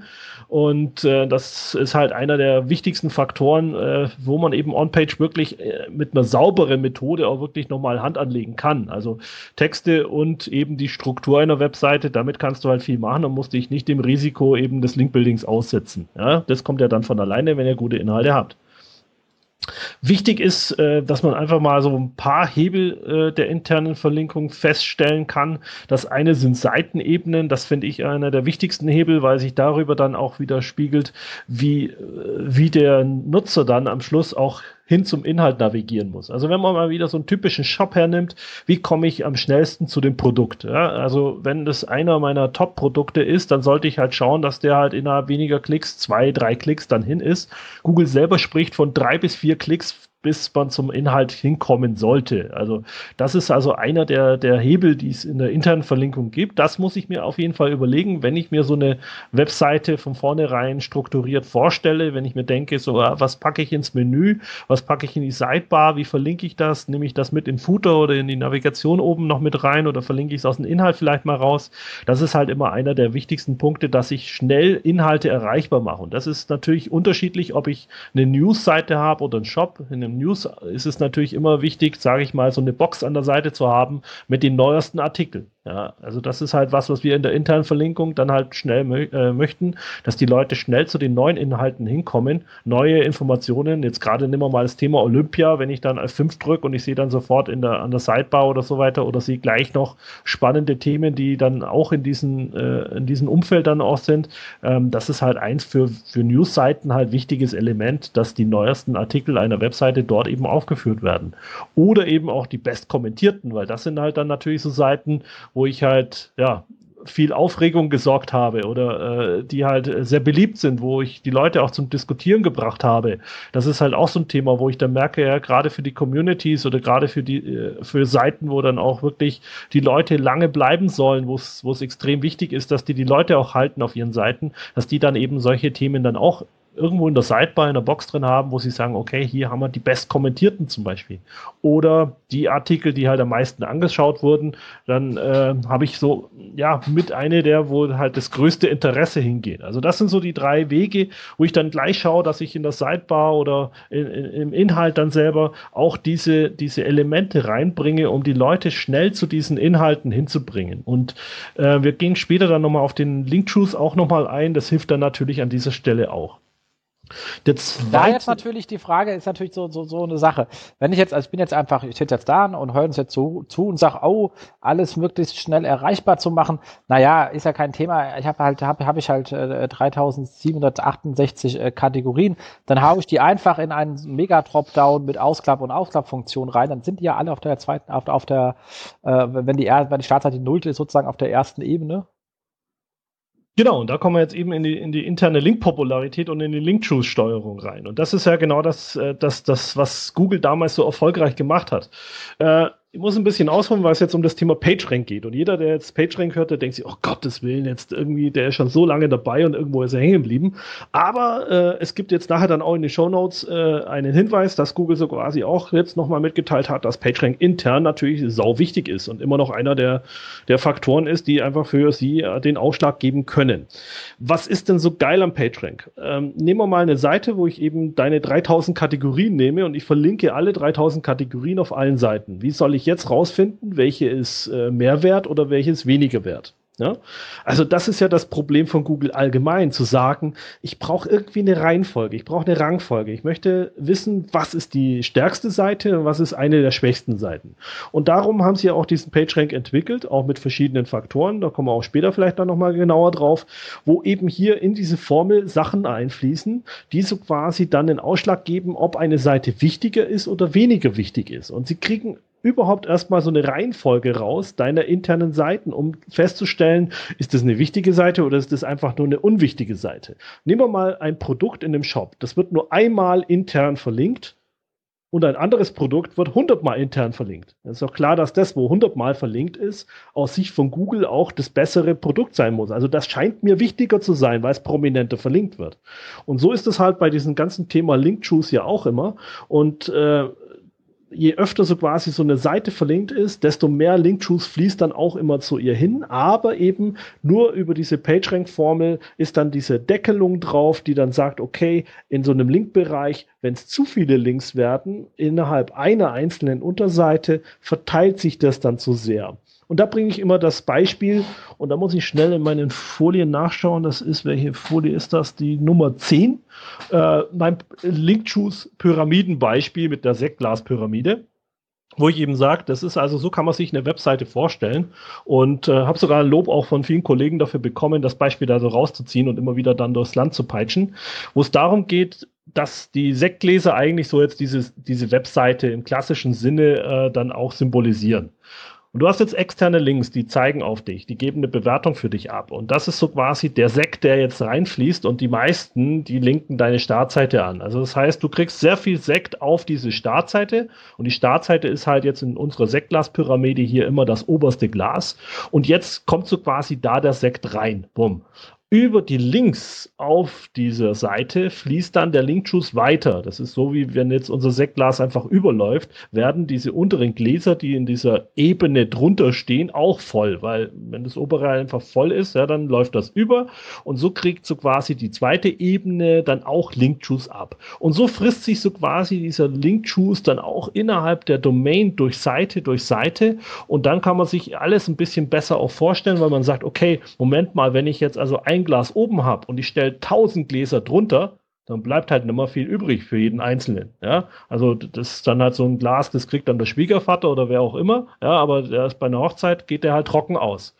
Deswegen solltest du schauen, das ist eigentlich das A und O, sich die Sektglaspyramide vorzustellen und zu sagen, wie baue ich diese Sektglaspyramide jetzt so genial auf, dass ich es schaffe, in meinen wichtigen Seiten, Kategorien oder Top-Produkte oder sowas, ja, mit denen ich viel Umsatz mache oder viel Suchvolumen reinkriege in meinen Shop äh, oder in meine Newsseite oder wie auch immer, da wirklich diesen Linkschuss hin. Und wie kann ich das am besten steuern? Ja, das Beispiel hinkt natürlich ein bisschen, weil äh, die Querverlinkungen hier von unten der Sekt wieder nach oben fließen könnte oder sonst irgendwas. Aber anhand dieses Beispiels kann man sich halt viele Sachen auch vorstellen. Also ein, wenn ich zum Beispiel sage, ähm, ein, eine 404er Seite. ist einfach ein kaputtes Glas. Also da fließt der Linkschuss halt einfach durch, aber der wird nicht aufgefangen und wird auch nicht weitergereicht. Das fließt einfach durch.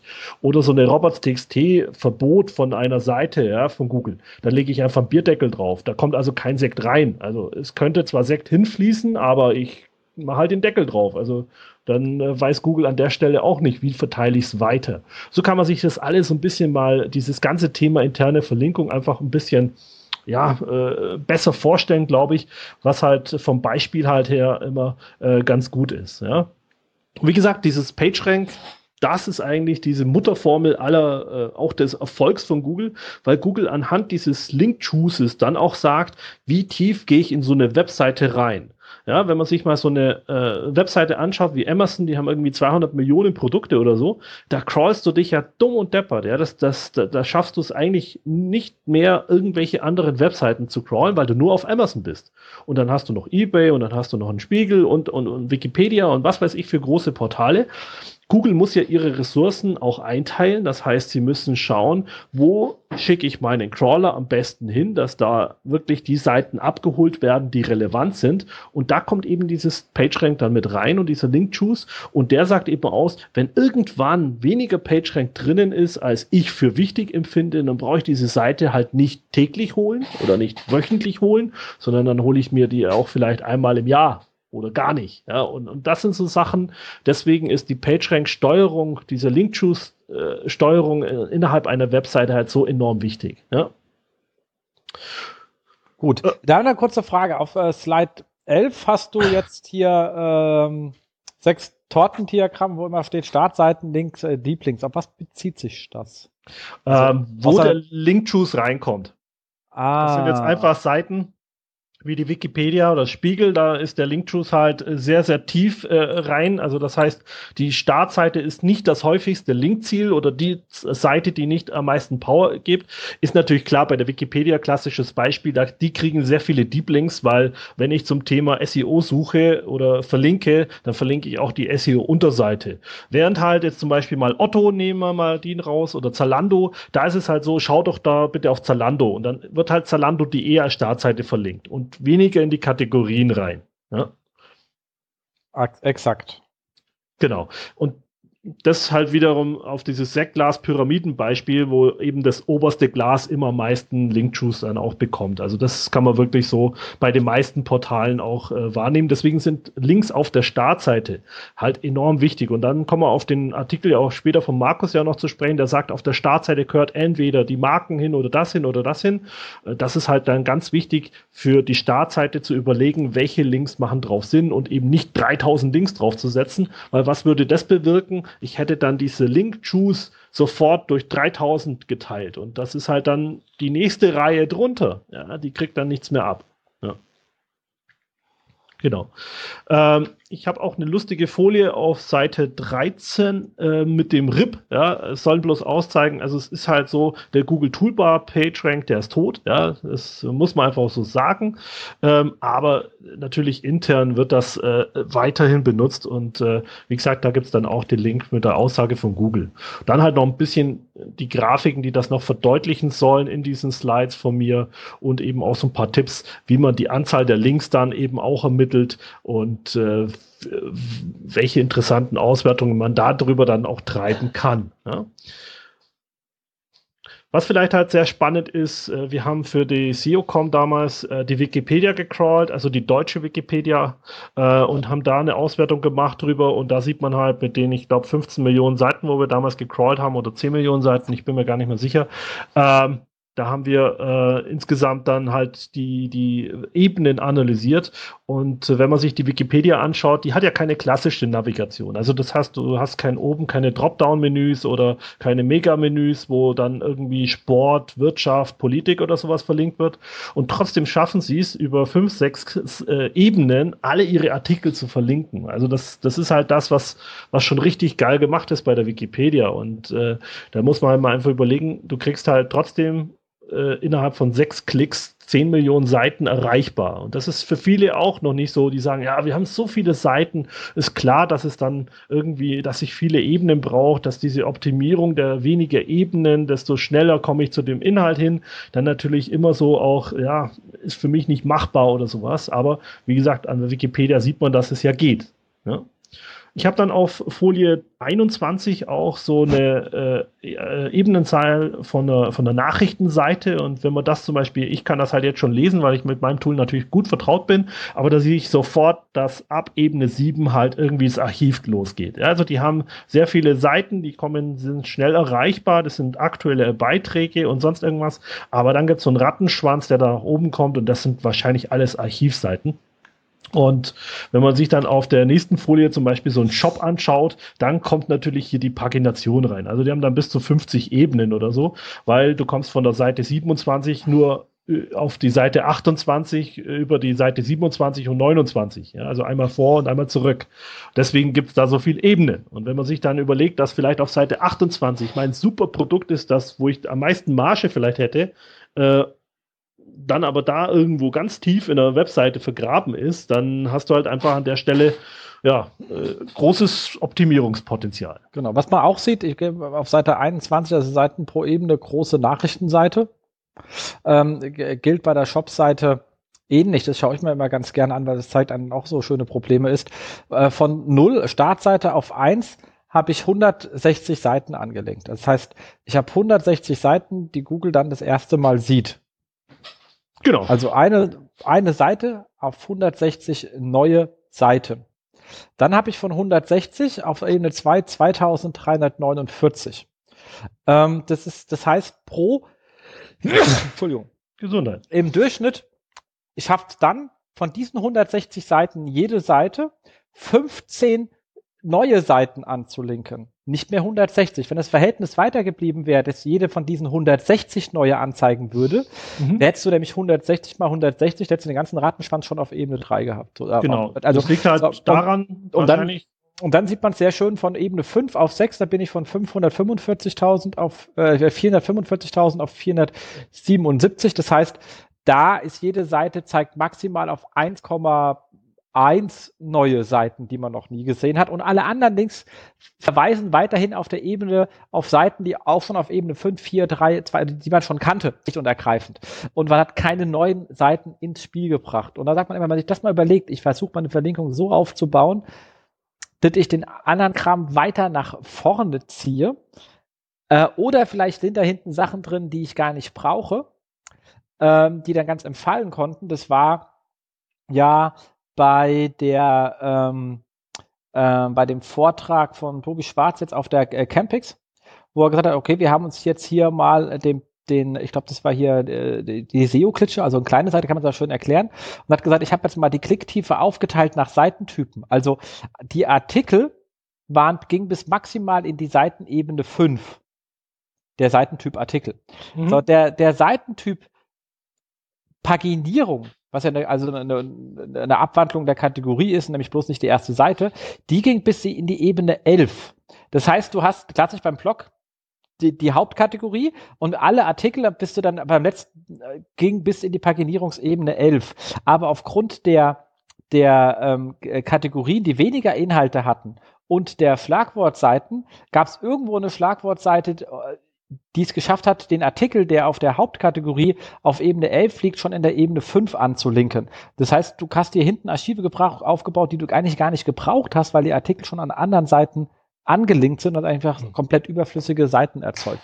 Und das sind immer spannende Fragen, weil das jetzt auf so einem kleinen Blog natürlich Pillepalle, das ist scheißegal, äh, aber wenn es in der gerade bei so einer großen Nachrichtenseite dir anschaust, siehst du, dass du da relativ oft Konstrukte gebaut werden, wo man sagt, ich muss hier eine Durchblutung hinkriegen, ich will, dass Google alle Inhalte findet und dann sagst du, guck mal, wenn ich mir die Seiten anschaue, die dafür da sind, die gehen viel tiefer als die Seitentypen, die Artikel, die du eigentlich angelinkt haben willst, weil die irgendwo anders schon vorher angelinkt worden sind. Und die hinteren Seiten kannst du dir eigentlich sparen, weil die sind ja aufgrund der Tiefe so schwach, dass der Link, der eines Zusatzlinks der Seite, die schon 30 Ebenen vorher einmal angelinkt worden ist, dir gar nichts bringen. Ja. Ja, auch wichtig ist, wie gesagt, äh, an der Stelle auch ähm, die bei, bei Shops gerade halt die Produktsortierung. Also äh, wenn ich mir jetzt anschaue, dass viele Shops das einfach die Produkte so angeordnet haben, wie es halt einfach intern halt ausgegeben wird, vielleicht noch nach, nach Datum oder so. Äh, wichtig ist natürlich, dass ihr die Produkte halt, die wichtigen Produkte auf der ersten Seite auch habt, ja, und äh, dass die eben nicht zu tief vergraben sind, eben in so einer Pagination, ja. Und andere Tricks sind dann halt auch immer die interne Verlinkung schnell auch anheben kann, ist, dass man einfach auch sagt, gut, okay, ich habe jetzt hier 20 Seiten Paginierung oder so, dass ich halt einfach irgendwie sage, gut, nach der zehnten höre ich auf. Also wenn ein Shop 2700 Gürtel hat, die schaut ja kein Mensch mehr durch. Also die sind vielleicht noch erreichbar, aber die kann ich für die Suchmaschine eben zumachen. Das sind dann so Themen. Oder ich erhöhe einfach die Anzahl der aufgelisteten Artikel von bisher 15 auf 20. Dann brauche ich nämlich weniger Paginierungszeiten. Also das sind so die Elemente, mit denen man dann eben anfängt zu spielen. Exakt, genau. Und da sagt man halt auch genau, gerade bei den Gürtel ist es äh, das Thema natürlich klasse, gilt aber auch für Fernseher. Wenn da steht, es gibt 2700 Fernseher im Angebot, ey, die wird sich Kai Sau anschauen. Kein Mensch schaut sich die an, äh, um dann zu finden. Die nehmen alle äh, in die hoffentlich vorhandene Facette Search und sagen, ich brauche einen mit 55 Zoll mit etc., bis die Menge so klein ist, dass der Bock hat, sagt, oh, die, die schaue ich mir jetzt an. Und dann stelle ich mir lieber die Frage, Fernseher, was ist denn, was sind denn Mehrwortanfragen dazu? LED-Fernseher, LED-Fernseher 55 Zoll und dann versuche ich, dass ich diese Filterseiten lieber ordentlich aufbaue und indexierbar bekomme, anstatt mir zu Gedanken zu machen, wie weit ich meine Paginierung nach Bagdad ziehe.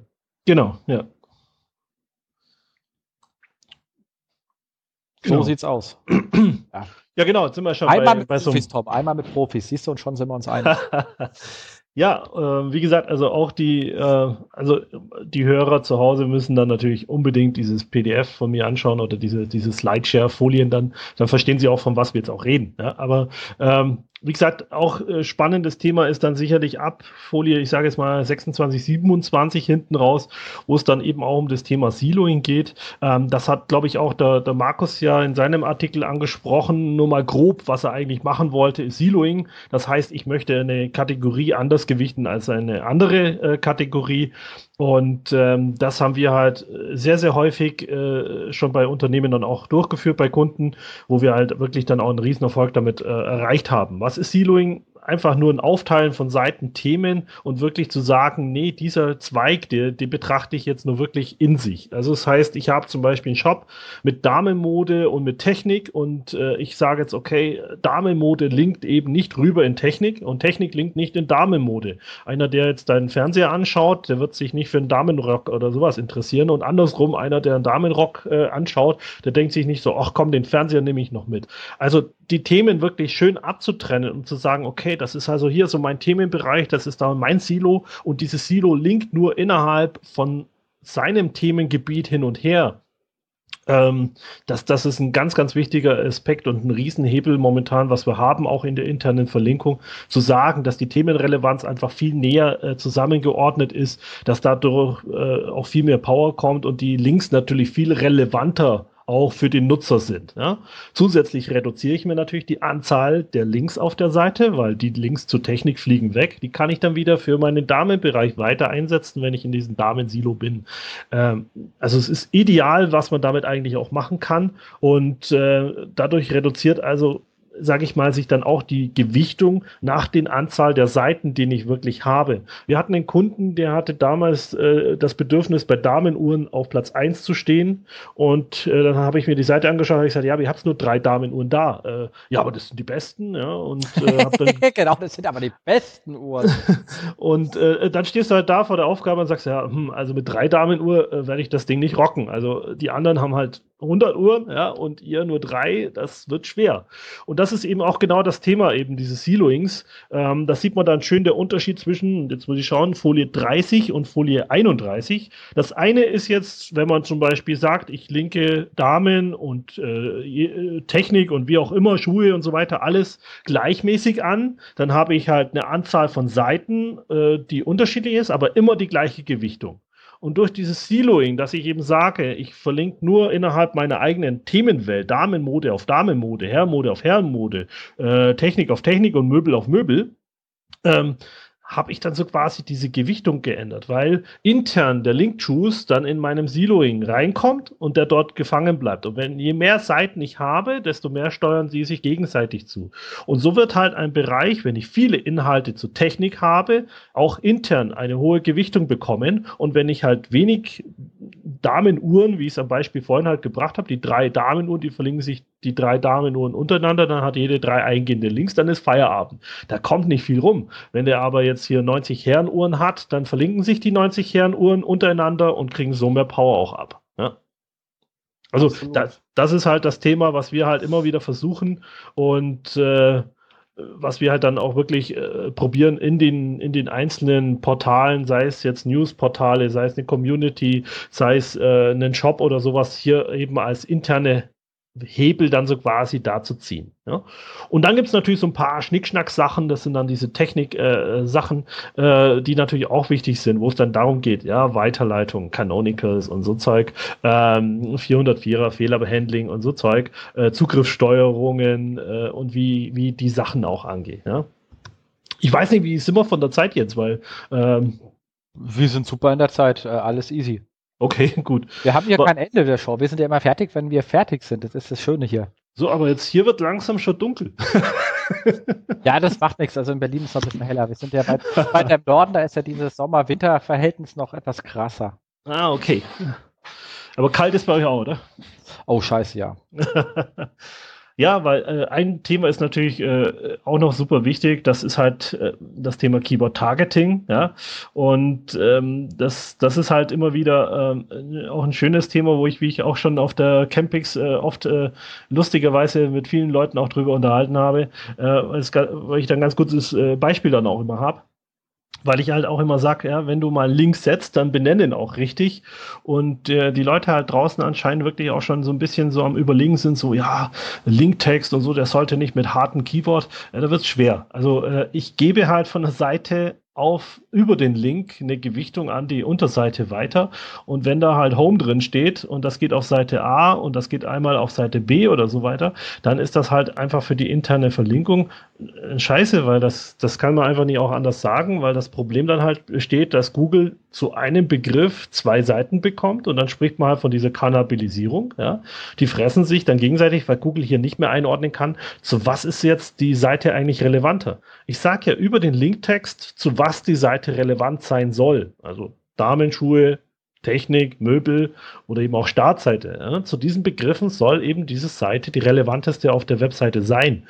Und das ist halt was, was sehr, sehr viele noch falsch machen, weil sie halt dann verschiedene Linktexte auch oder beziehungsweise den gleichen Linktext haben für verschiedene Seiten.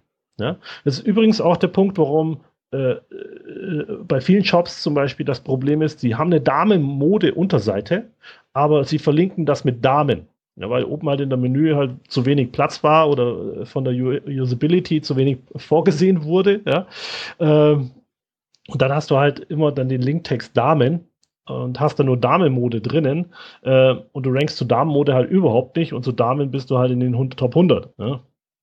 Also das, das ist halt so der Klassiker, wo wir dann halt immer wieder auch feststellen. Und was wir halt immer wieder auch sehen, ist, dass äh, bei vielen Seiten, äh, wenn man sich da wieder mal die Wikipedia auch als, als Paradebeispiel heranzieht, dass die halt sehr variieren mit dem Linktext. Das heißt, äh, in dem Folienset, glaube ich, war das Thema mit Thomas Müller, ähm, wo nee, mit Webbrowser war das so rum, Entschuldigung, ähm, einmal mit Webbrowser verlinkt, einmal mit Browser verlinkt, ja, also die haben das einfach gut gemischt, ja, aber eben diese eine Zielseite dadurch relevant gemacht, ja, und äh, wir haben das halt sehr häufig gesehen, dass so, so Variationen von einem Linktext auf das eigentliche Ziel einen sehr guten Erfolg bringt. Das heißt, wenn du eine Seite hast zu Thomas Müller, dem Fußballspieler, und du verlinkst den einmal mit Thomas Müller und einmal mit Müller Thomas, dann äh, zieht das halt für beide Keyword-Kombinationen. Und das ist halt was, wo wir halt jetzt auch noch gesehen haben, dass das noch ein sehr, sehr großer Hebel ist. Ja?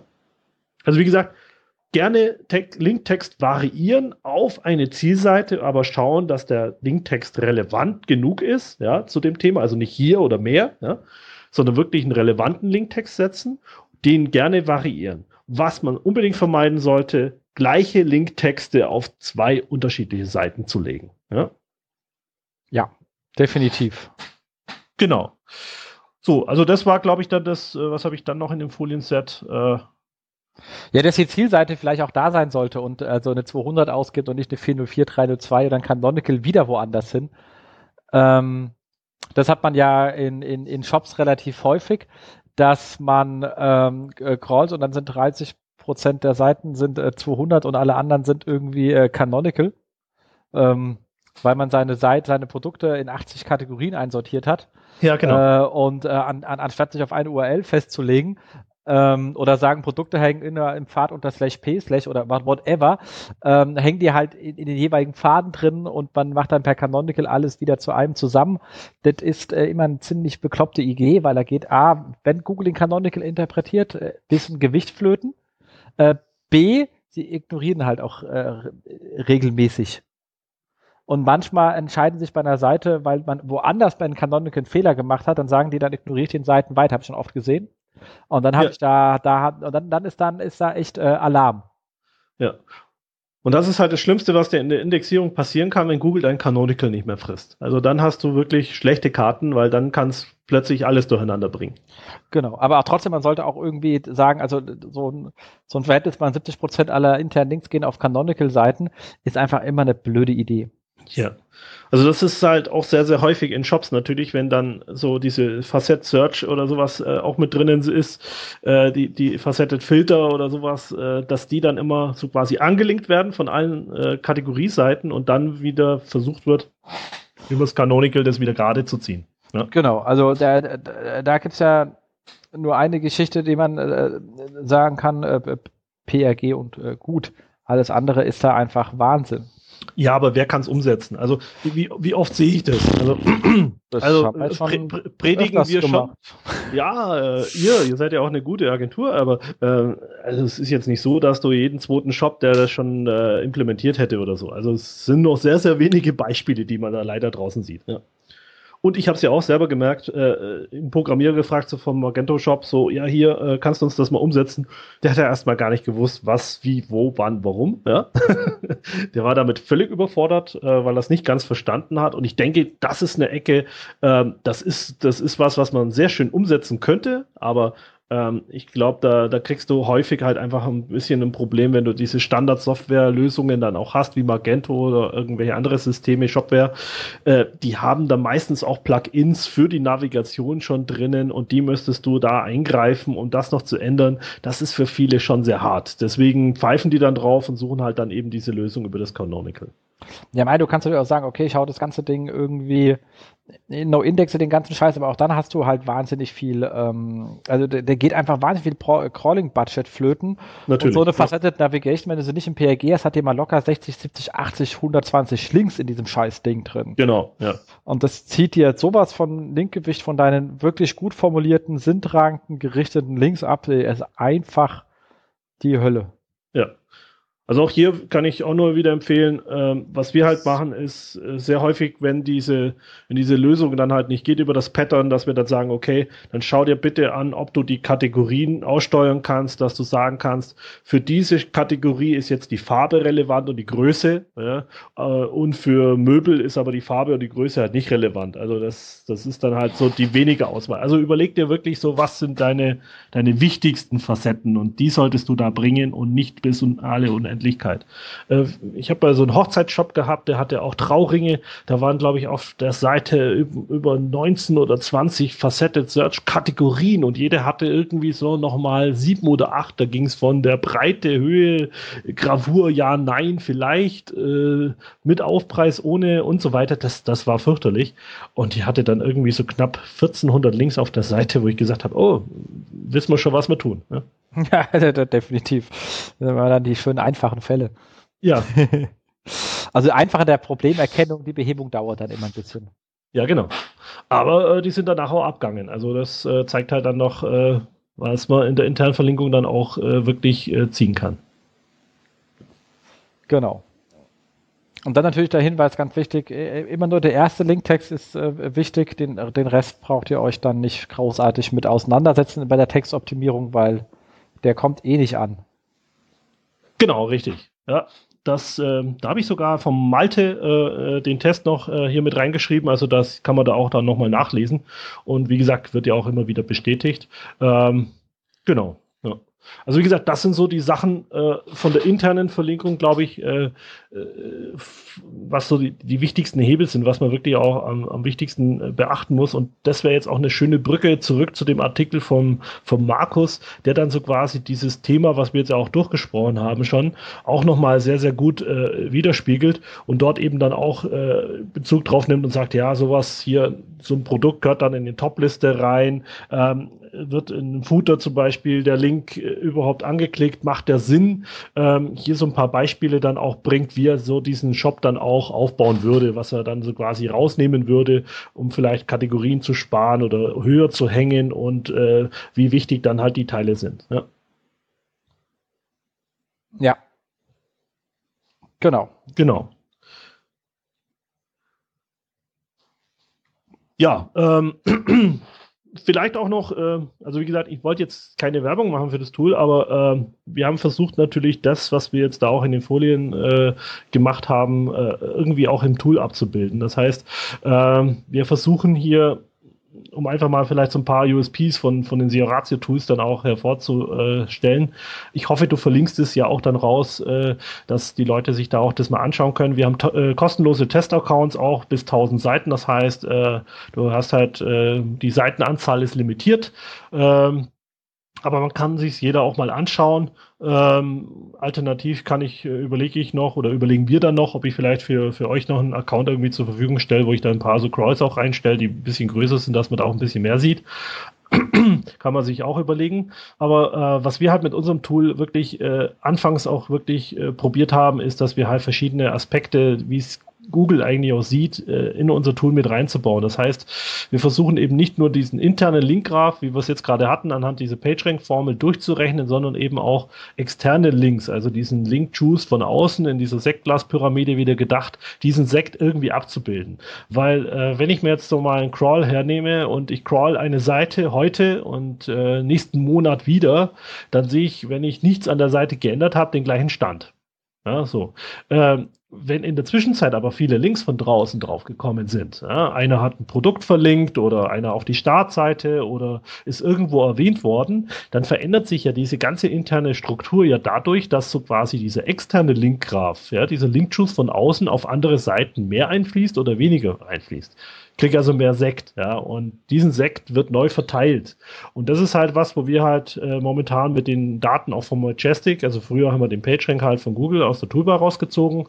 Ähm, jetzt ist es halt, äh, nachdem er tot ist, haben wir uns vom Majestic SEO die Daten geholt. Das heißt, wir arbeiten hier mit dem TrustRank und den, äh, äh, wie ist der andere?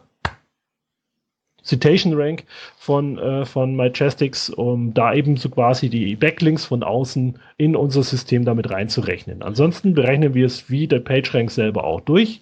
Das heißt, wir ähm, nutzen die PageRank-Formel, um eben ähm, verschiedene Elemente, die da eben äh, drinnen sind, so quasi mit reinzunehmen. Das heißt, es sind 100 Links auf der Seite, kriegt jeder Link halt ein Hundertstel. Wobei man dazu sagen muss, eben dass die Linkanzahl gleich bleibt, aber zum Beispiel durch rel gleich noch Follow-Links oder so weiter, dann natürlich Link-Juice auch verpuffen kann. Ja? Oder eben durch solche doppelten Links auf ein Linkziel oder ähm, zum Beispiel auch ein Link aus dem Inhalt mehr Gewichtung bekommt als ein Link aus dem Footer oder aus der Navigation oben. Ja? Sowas besuchen wir eben auch mit äh, rein zu interpretieren und äh, dann eben diesen Link-Truth komplett für die Seite eben auch durchzurechnen, auch eben solche Sachen wie Canonicals zu berücksichtigen, um eben hier einen vernünftigen Blick auf die Seite zu kriegen wie es eigentlich unserer Meinung nach halt, oder beziehungsweise nicht nur meiner Meinung nach, aber halt äh, viele Experten da draußen, was das Thema interne Verlinkung betrifft, halt auch so sehen. Also, dass ein Canonical so betrachtet wird wie eine 301 Weiterleitung, das haben wir halt dann so quasi hier mit äh, in, äh, implementiert in unser Tool und verschieben halt, wenn der Canonical sich zur eigentlichen Seite unterscheidet, den Link-Choose der Seite so quasi weiter, als wäre es eine Weiterleitung. Ja. Ja, Ansonsten vielleicht noch, äh, was, was das Tool bei uns, glaube ich, noch ganz gut auszeichnet, ist, dass wir halt verschiedenste auch Filter haben, äh, wie andere Tools natürlich auch, aber wir natürlich auch hier äh, viele Datenexporte haben, äh, bis runter auf Link-Ebene. Ähm, das haben meines Erachtens momentan nur wenige. Ähm, die sich dann wirklich auch anschauen können, ah, äh, wie viele Links habe ich auf der Seite, also wirklich detailliert, welche Links mit welchem Linktext und dann auch sehen, wie viel Link-Choose wir denen Seiten dann auch zurechnen und dann so quasi pro Link dann auch sehen, wie viel geht dahin. Ja? Also sowas haben wir da auch implementiert. Die ganzen Datenexporte sind natürlich dann auch wichtig, um sich einfach mal die, äh, die Seiten dann auch mal komplett in Excel oder sowas äh, runterzuladen und zum Beispiel die Anzahl der Links dann auch zu gruppieren zu können oder sonst irgendwas ja, also da haben wir möglichst viel auch reingepackt, um diese ganze äh, Thematik halt wirklich so abzudecken, ähm, dass wir so quasi äh, ja äh, ein schönes Tool sind und äh, wirklich mit unserem Tool die interne Verlinkung richtig, richtig gut ausgewertet kann mit einem sehr hohen Detaillierungsgrad. Ja. Ich sag gleich dazu, es ist auch ein bisschen was für Experten natürlich. Es ist nicht so ganz äh, bunt und nicht ganz so einfach. Ähm, dafür hat man halt wirklich äh, schöne Filter und schöne Einstellungsmöglichkeiten, um sich wirklich die Daten anzuschauen und äh, wir verzichten ganz bewusst auf irgendwelche Tipps, wo drin steht, äh, du hast keine Alttext. Äh, das sieht man bei uns in den Auswertungen, das muss man halt dann suchen, äh, beziehungsweise dann rausfiltern. Aber äh, man kann halt das Hirn auch mal äh, bei sowas wirklich anstrengen und sich die Daten wirklich dann runter anschauen und runterdrillen. Ja? Genau. Soll ich sonst noch was? Vielleicht zum Abrechnungsmodell noch. Ähm, wir richten uns ja natürlich an, an Inhouse-SEOs und auch natürlich an SEO-Agenturen ähm, und haben uns dafür auch ein Abrechnungsmodell überlegt. Ähm, schaut so aus, dass wir vier Preismodelle haben, die anfangen bei 150 Euro mit einem Volumen von 100.000 Seiten. die aber nicht domaingebunden ist. Also du hast die Möglichkeit, äh, mehrere Domains äh, zu crawlen. Äh, du musst halt in diesem Rahmen bleiben. Das heißt, du kannst beim Anlegen des Crawls auch ein Limit hinterlegen und sagen, ich möchte jetzt mal 50.000 Seiten von Otto oder sowas holen. Ähm, alles, was dann so quasi äh, am Monatsende zusammenkommt, wird zusammengerechnet und dann eben abgerechnet, je nachdem, in welches Paket man dann so kommt. Und so hat man ein bisschen eine Auswahl und kann sagen, okay, ich crawl halt wirklich mal 20 Domains diesen Monat, muss keine Verifikationen oder sowas machen und kann auch Konkurrenten crawlen und so weiter und so fort. Ähm, hab dabei halt, wie gesagt, die Möglichkeit, nicht nur eine Domain zu crawlen und für eine Domain zu zahlen oder, sondern ich kann mir halt da beliebig viele raussuchen. Ähm, beliebig viele als Limit haben wir da leider auch 100 setzen müssen weil äh, es gibt halt auch leider Kunden, die das dann ausnutzen und dann halt irgendwelche sechs äh, äh, Seiten da reinpacken und davon halt gleich 100 Stück oder so. Ja. Gut. Ähm, ich glaube, da sind, ich meine, Abrechnung bietet natürlich den Vorteil, man holt sich den Crawl, kann damit arbeiten und wenn man neuen braucht, wieder etwas. Ähm, ist halt klassisches Analyse-Tool, man arbeitet mit den Daten einfach länger. Genau, also wir haben auch äh, Crawls, die heben wir bis zu äh, einem Jahr auch auf. Ähm, das heißt, diese ganzen Daten bleiben auch lange erhalten, weil wir gerade halt viele größere Kunden dann im, im Tool auch haben, die sagen, ja, bis wir mal irgendwas umgesetzt haben, das dauert einfach ein bisschen länger und äh, wir brauchen das aber auch noch zum Vergleich. Und dann hast du halt auch die Möglichkeiten, dass der alte Crawl halt wirklich komplett mit seinen ganzen Daten, so wie er damals da war, auch jetzt noch da ist. Und somit kannst du dann wirklich auf Link-Ebene vergleichen und auf, äh, es wird nichts irgendwie aggregiert und rausgefiltert, sondern du hast wirklich dann zwei Crawls, die du parallel vergleichen kannst. Genau. So, und also wie gesagt, wir, in, wir benutzen das auch. Also wir benutzen gerade ja fürs, fürs Website-Monitoring relativ bekannt, glaube ich, On-Page. Und wenn es dann mal wirklich extrem detailliert sein muss, schlagen wir bei dir auf. ähm, und ähm, in, in, anderen speziellen Fällen auch bei den Kollegen von, von Audisto. Also wir haben da mit allen sozusagen ähm, Erfahrung und alle haben äh, Use Cases, die sie besonders gut abdecken können und ähm, für deins gibt es da wirklich das Thema der, der, der Auswählung der internen Verlinkung hast du schon ziemlich smart mhm. abgedeckt. Hm, vielen Dank. Ja.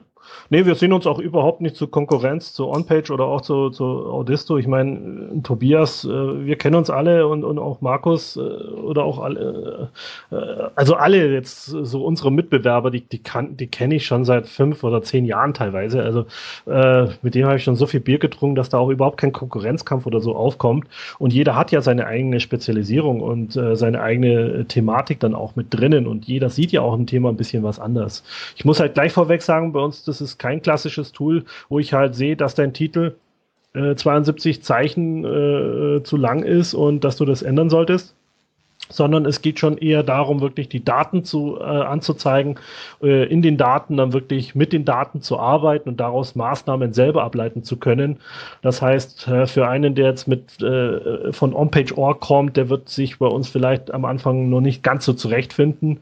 Ähm, wenn er sich durchbeißen will, sind wir natürlich da. Wir haben für viele natürlich auch sehr viel äh, Support auch geleistet, dass, damit die auch mit unserem Tool zurechtkommen und dann halt einen möglichst großen Nutzen auch von uns haben.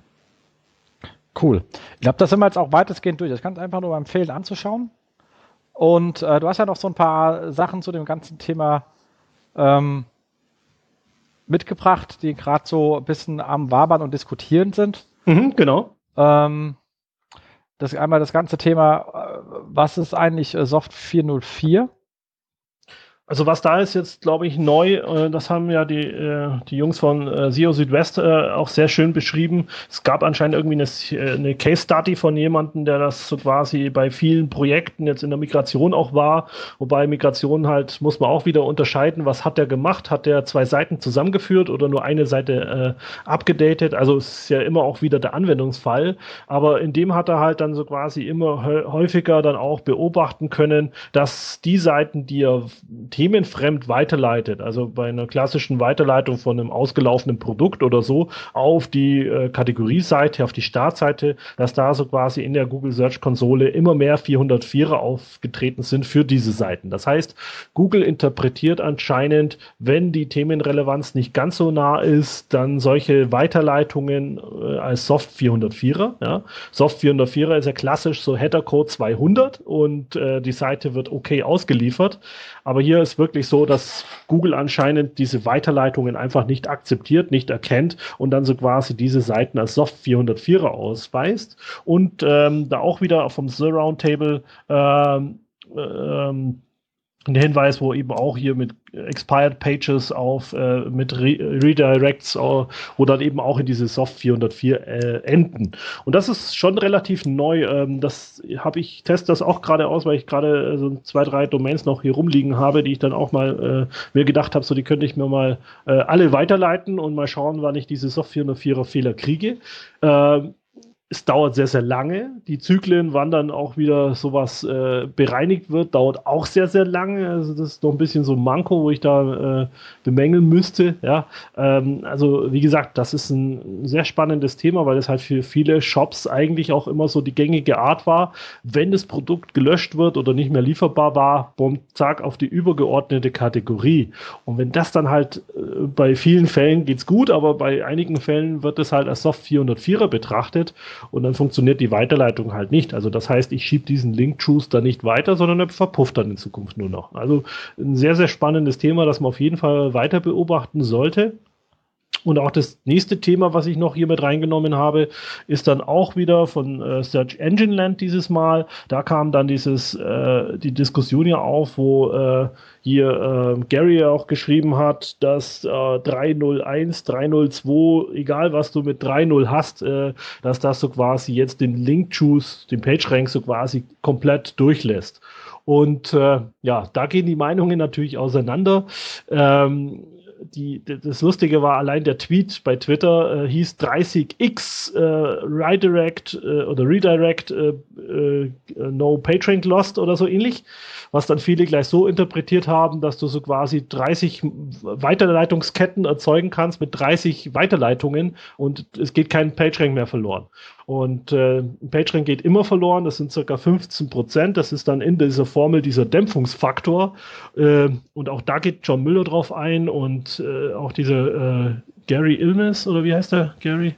Ja, ja. Ja, ähm, äh, da ging es dann in eine große Diskussion auch los, ähm, wo, wo, ich mir dann auch gedacht habe, so, oh, es ist sehr gefährlich. Also, äh, wenn sie sich das selber so noch nicht hundertprozentig einig sind, dann sowas rauszuposten, ist dann immer äh, recht gefährlich. Sie haben eine Stellung dazu benommen, haben gesagt, ja, das ist schon länger so. Ich traue den ganzen Braten noch nicht, wenn ich mir anschaue, äh, jetzt äh, die ganzen äh, Gewinner und Verlierer bei Systrix oder bei äh, Search Metrics oder was auch immer, äh, bei einem dieser Sichtbarkeitsindizes-Tools, äh, die Gewinner und Verlierer, dann sind da meistens Verlierer dabei, die entweder von HTTP auf HTTPS weiterleiten und das halt mit 302 oder so, oder gar nicht weiterleiten oder, also die meisten meisten Fehler bei Relaunches sind auch Weiterleitungen. Also das heißt, wenn es wurscht ist, welcher Header-Code gesetzt wird, dann dürften diese Fehler einfach nicht mehr auftreten. Und da gibt es halt so viele Beispiele, wo das in die Hose ging. Deswegen sage ich an der Stelle 301 ist immer noch der bessere Weiterleitung, wenn ich wirklich sage, das ist eine Weiterleitung für die Ewigkeit. Ja? Und äh, man sollte das schon noch mal äh, wirklich äh, ein bisschen ruhen lassen, noch mal schauen. Vielleicht gibt es irgendwann dann auch mal ein paar Testbeispiele. Ich, wie gesagt, versuche das gerade nachzubilden. Das ist halt alles nicht so ganz leicht.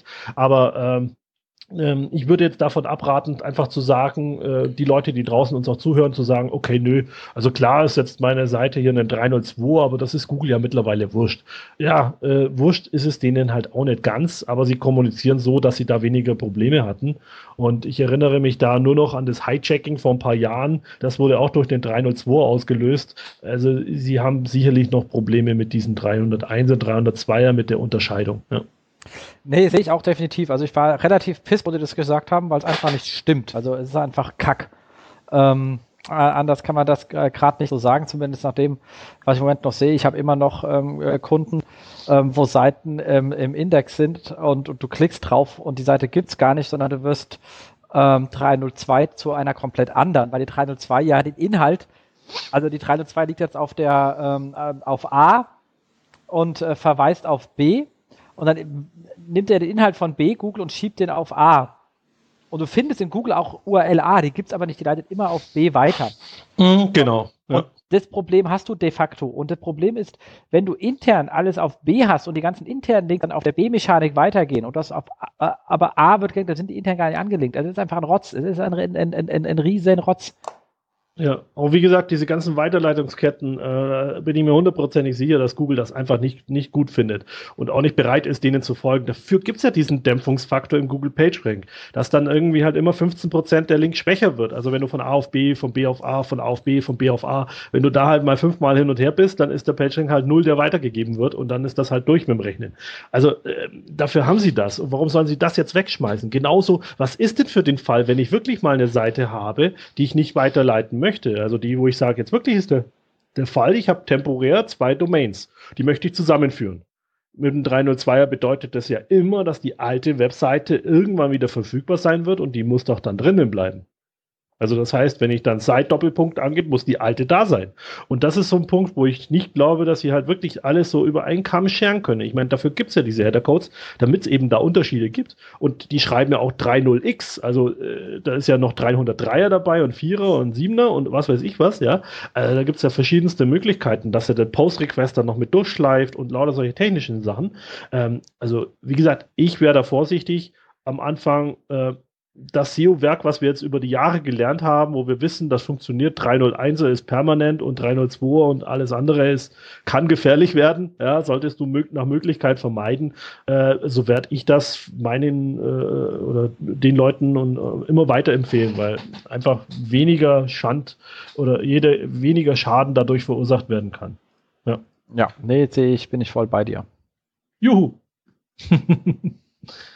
ja, Genau, dann hast du noch etwas. Äh Genau, das war noch ein, äh, auch von SEO United vom Uwe nochmal ein, ein Post, äh, wo eben auch nochmal diese kurzen Hinweis drin steht, dass du quasi der PageRank äh, ja immer noch Faktor bei Google ist und äh, es ist auch ein schöner Hinweis auf irgendein PDF von einer Uni irgendwie drinnen, wo dann der PageRank nochmal ausführlich erklärt wird.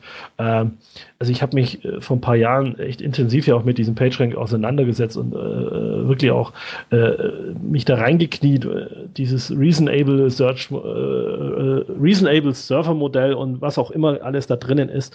Es ist einfach nur eine richtig geile Formel und das ist halt wirklich, so haben sie halt alle anderen einfach auch nass gemacht, weil das mit diesen ich muss nicht alles unendlich tief crawlen, sondern ich gehe eben halt nur bis zu Ebene 6 rein. Bei der Seite. Bei der anderen kann ich bis Ebene 8 reingehen, weil die hat halt mehr externe Links.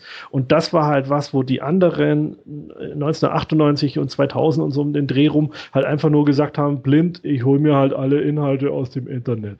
Und die sind dann halt auf Ebay rumgeturnt und waren dort monatelang beschäftigt mit, mit ihren Robots und hatten dann keine Ressourcen mehr für andere. Und Google hat es dann so geschafft, so quasi durch diese PageRank-Formel wirklich richtig relevante Inhalte rauszuziehen, nämlich die, die am häufigsten intern verlinkt sind und so quasi sich gegenseitig dann auch noch äh, verstärkt haben durch eben dieses externe Link, schiebt der Link Choose zu. Ja, und so hat sich das dann durchgefressen. Genau, und du weißt halt auch genau, welche Seiten im STC liegen. Genau. Ja. Für alle, die nicht wissen, was das heißt, der Strong Connected Core das Zentrum des Internets sozusagen, wenn du den ja. Link drauf aufspannst. Ähm, cool, da sind wir ja damit durch. War, glaube ich, jetzt äh, eine Menge Input.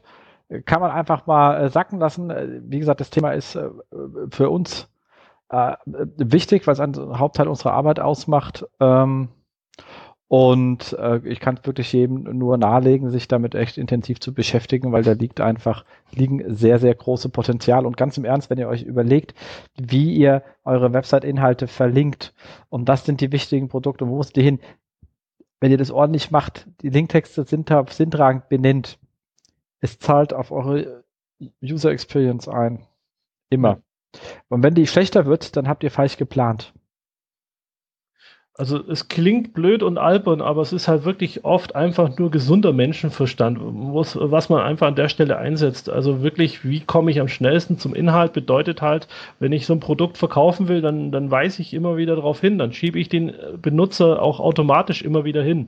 Und so tickt halt auch Google, das bewerten die halt ähnlich, weil die wollen ja auch rausfinden, du hast eine Seite und viele Unterseiten, was sind jetzt für dich die wichtigsten? Was möchtest du nach draußen tragen eigentlich? Wie möchtest du es zeigen nach draußen?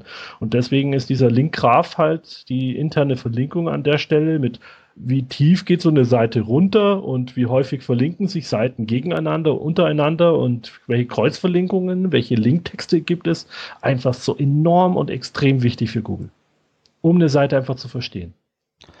Absolut. Cool. Ähm, dann würde ich sagen, mach mal hier Kasten zu ähm, und gucken mal, was kommt dann jetzt eigentlich so demnächst. Die Konferenzen gehen ja äh, langsam äh, wieder los. Ähm, ich habe noch einen kleinen Hinweis auf eine Konferenz, die kommt erst äh, spät äh, des Jahres, nämlich im November, und zwar die äh, fantastische SEOCom und OMX. Ähm, und da hatten wir einen lustigen kleinen äh, Rabattcode, wo dann auch die Abendparty mit dabei ist, weil ihr habt ja heute gehört, an den Abendpartys lernt man sowieso die besten Leute kennen. Ähm, Hänge ich euch in die Shownotes rein. Ähm, mich, mich nicht mehr, ich bin jetzt 40, ich gehe früh ins Bett. Ja, ja, außer du bist bei mir in Darmstadt. Dann bleiben an der Krone immer kleben. ähm, aber wie gesagt, ab 5 kann man auch ins Herkules gehen. Aber okay, das zeige ich dir das nächste Mal, wenn wir dann so lange durchhalten. Ähm, dann äh, auf den, äh, dann haben wir in Wiesbaden am 2.9. Ähm, vom äh, Mario Jung vorhin schon mal erwähnt, den äh, Online-Marketing-Tag. Auch da habe ich einen ähm, schönen Rabattcode für 15%. Hau ich in die Shownotes äh, rein. Äh, wer noch kein Ticket hat, wir sind äh, mit, mit äh, also ich, ich bin vor Ort gleich mal mit, gleich mit, mit zwei Geschichten und äh, viele, viele coole Kollegen äh, sind auch dort. Und äh, wenn man halt so im Raum hier Wiesbaden-Mainz ist, äh, äh plus Frankfurt und allem, was da drumherum ist, dann sollte man da mal aufschlagen, weil es, er macht sich da wirklich eine Menge Arbeit mit. Ähm, am 23.09., äh, ich hoffe, wir kriegen bis vorher nochmal eine Show live, aber ich sage es diesmal jetzt schon für alle Leute, die ein bisschen längerfristig planen, machen wir einen kleinen SEO-Stammtisch in Darmstadt. Das ist ein Freitag, also wer Lust hat auf Bier und SEO, einfach äh, vorbeikommen. Der Link kommt auch in die Shownotes rein. Und ähm, am 29.09. die OMK in äh, Lüneburg. Ähm, auch da werde ich wahrscheinlich in der nächsten Show nochmal drauf hinweisen. Äh, aber wer Lust, Zeit und Buße hat, einfach äh, vorbeikommen. Auch die Kollegen machen sich da eine Menge Arbeit und es gibt äh, feine Inhalte. Ähm, Richtung Jobs haben wir eine Sache. Ich habe vergessen, wurde auf Facebook nochmal zu fragen, wer was hat. Mein Fehler. Aber jemand kam von alleine auf uns zu und zwar ähm, ein Senior SEO Manager äh, wird von der äh, TUI Group, also äh, äh Travel ist nicht gerade die einfachste Umfeld, deswegen auch Senior sollte man bisschen was können, äh, gesucht. Ähm, Links kommt in die Show Notes. Ich denke, ähm, TUI, bekannte Marke, ähm, ist bestimmt einiges äh, zu tun, ist jetzt keine ganz einfache Aufgabe, aber Herausforderungen machen ja Spaß. Deswegen machen wir den ganzen Kram ja hier ähm, kommt in die Show Notes. So, und damit äh, sind wir schon fertig. Wie immer, denkt dran, bewertet uns äh, auf iTunes oder den Podcast-Bewertungsportalen eurer Wahl. Ähm, schreibt uns in die Kommentare, wie ihr zu dem Thema internen Verlinkung steht. Wenn ihr noch Fragen habt etc. Ähm, ich ping notfalls, wenn ich es nicht weiter weiß, äh, Tom an und sage, kannst du das mal hier da kurz beantworten. Ähm, kriegen wir sonst auch immer gut hin. Ihr könnt uns auch gerne auf Facebook kommentieren. Bisschen Interaktion. Wir lieben Interaktion, damit wir hier nicht so ins Off reden. Wer Thema und Gast sein möchte, äh, also wer ein Thema hat und Gast sein möchte, einfach anmelden kommt immer auf unsere Liste. Hier wird keiner vergessen. Wir hatten schon Gott und die Welt hier, weil einfach ähm, auch gerade mal so Kollegen, die man jetzt nicht äh, schon seit 20 Jahren kennt, trotzdem einen geilen Job machen, die gibt's immer wieder. Äh, und ich freue mich da immer, neue Leute kennenzulernen. Also unsere Türen sind offen. Einfach melden. Und ich dachte, mit Zeithammel bin ich jetzt hier der aller, aller, allerletzte. ja, zumindest stehst du relativ weit unten in unserer Gästeliste. Das ist ja leider äh, dem Alphabet äh, geschuldet. Ähm, aber äh, du stehst zumindest dann auch äh, auf. Also es gibt eine Gästeliste, da könnt ihr nachlesen, wer, wer schon alles hier Gast war und in welcher Show. Ähm, äh, auf termfrequenz.de, wer sich noch nicht gesehen hat, kann ja mal nachschauen. Ähm, und äh, da stehst du dann, findet man dich dann am Ende. Ja, sehr schön. Also genau. mir hat es auch sehr, sehr viel Spaß gemacht. War schön auch wieder mit ihr zu quatschen und äh, sich auch mal wieder auf den neuesten Stand zu bringen. Ähm, das das finde ich immer das, das Schönste hier an der Show, dass da dieser Rückblick mit dabei ist. Und äh, ja, ich hoffe, man sieht sich dann auf der einen oder anderen Konferenz auch mit euch da draußen gerne und äh, wünsche ich euch noch einen schönen Abend. Wünsche ich dir auch, wünsche ich euch Zuhörern auch und Tom, vielen Dank, hat echt tolle Spaß gemacht. Ja, also, vielen Dank. Bis dann. Tschüss. Ciao. Das SEO-Haus mit Jens Faudrat und Markus Walter. Das SEO-Haus.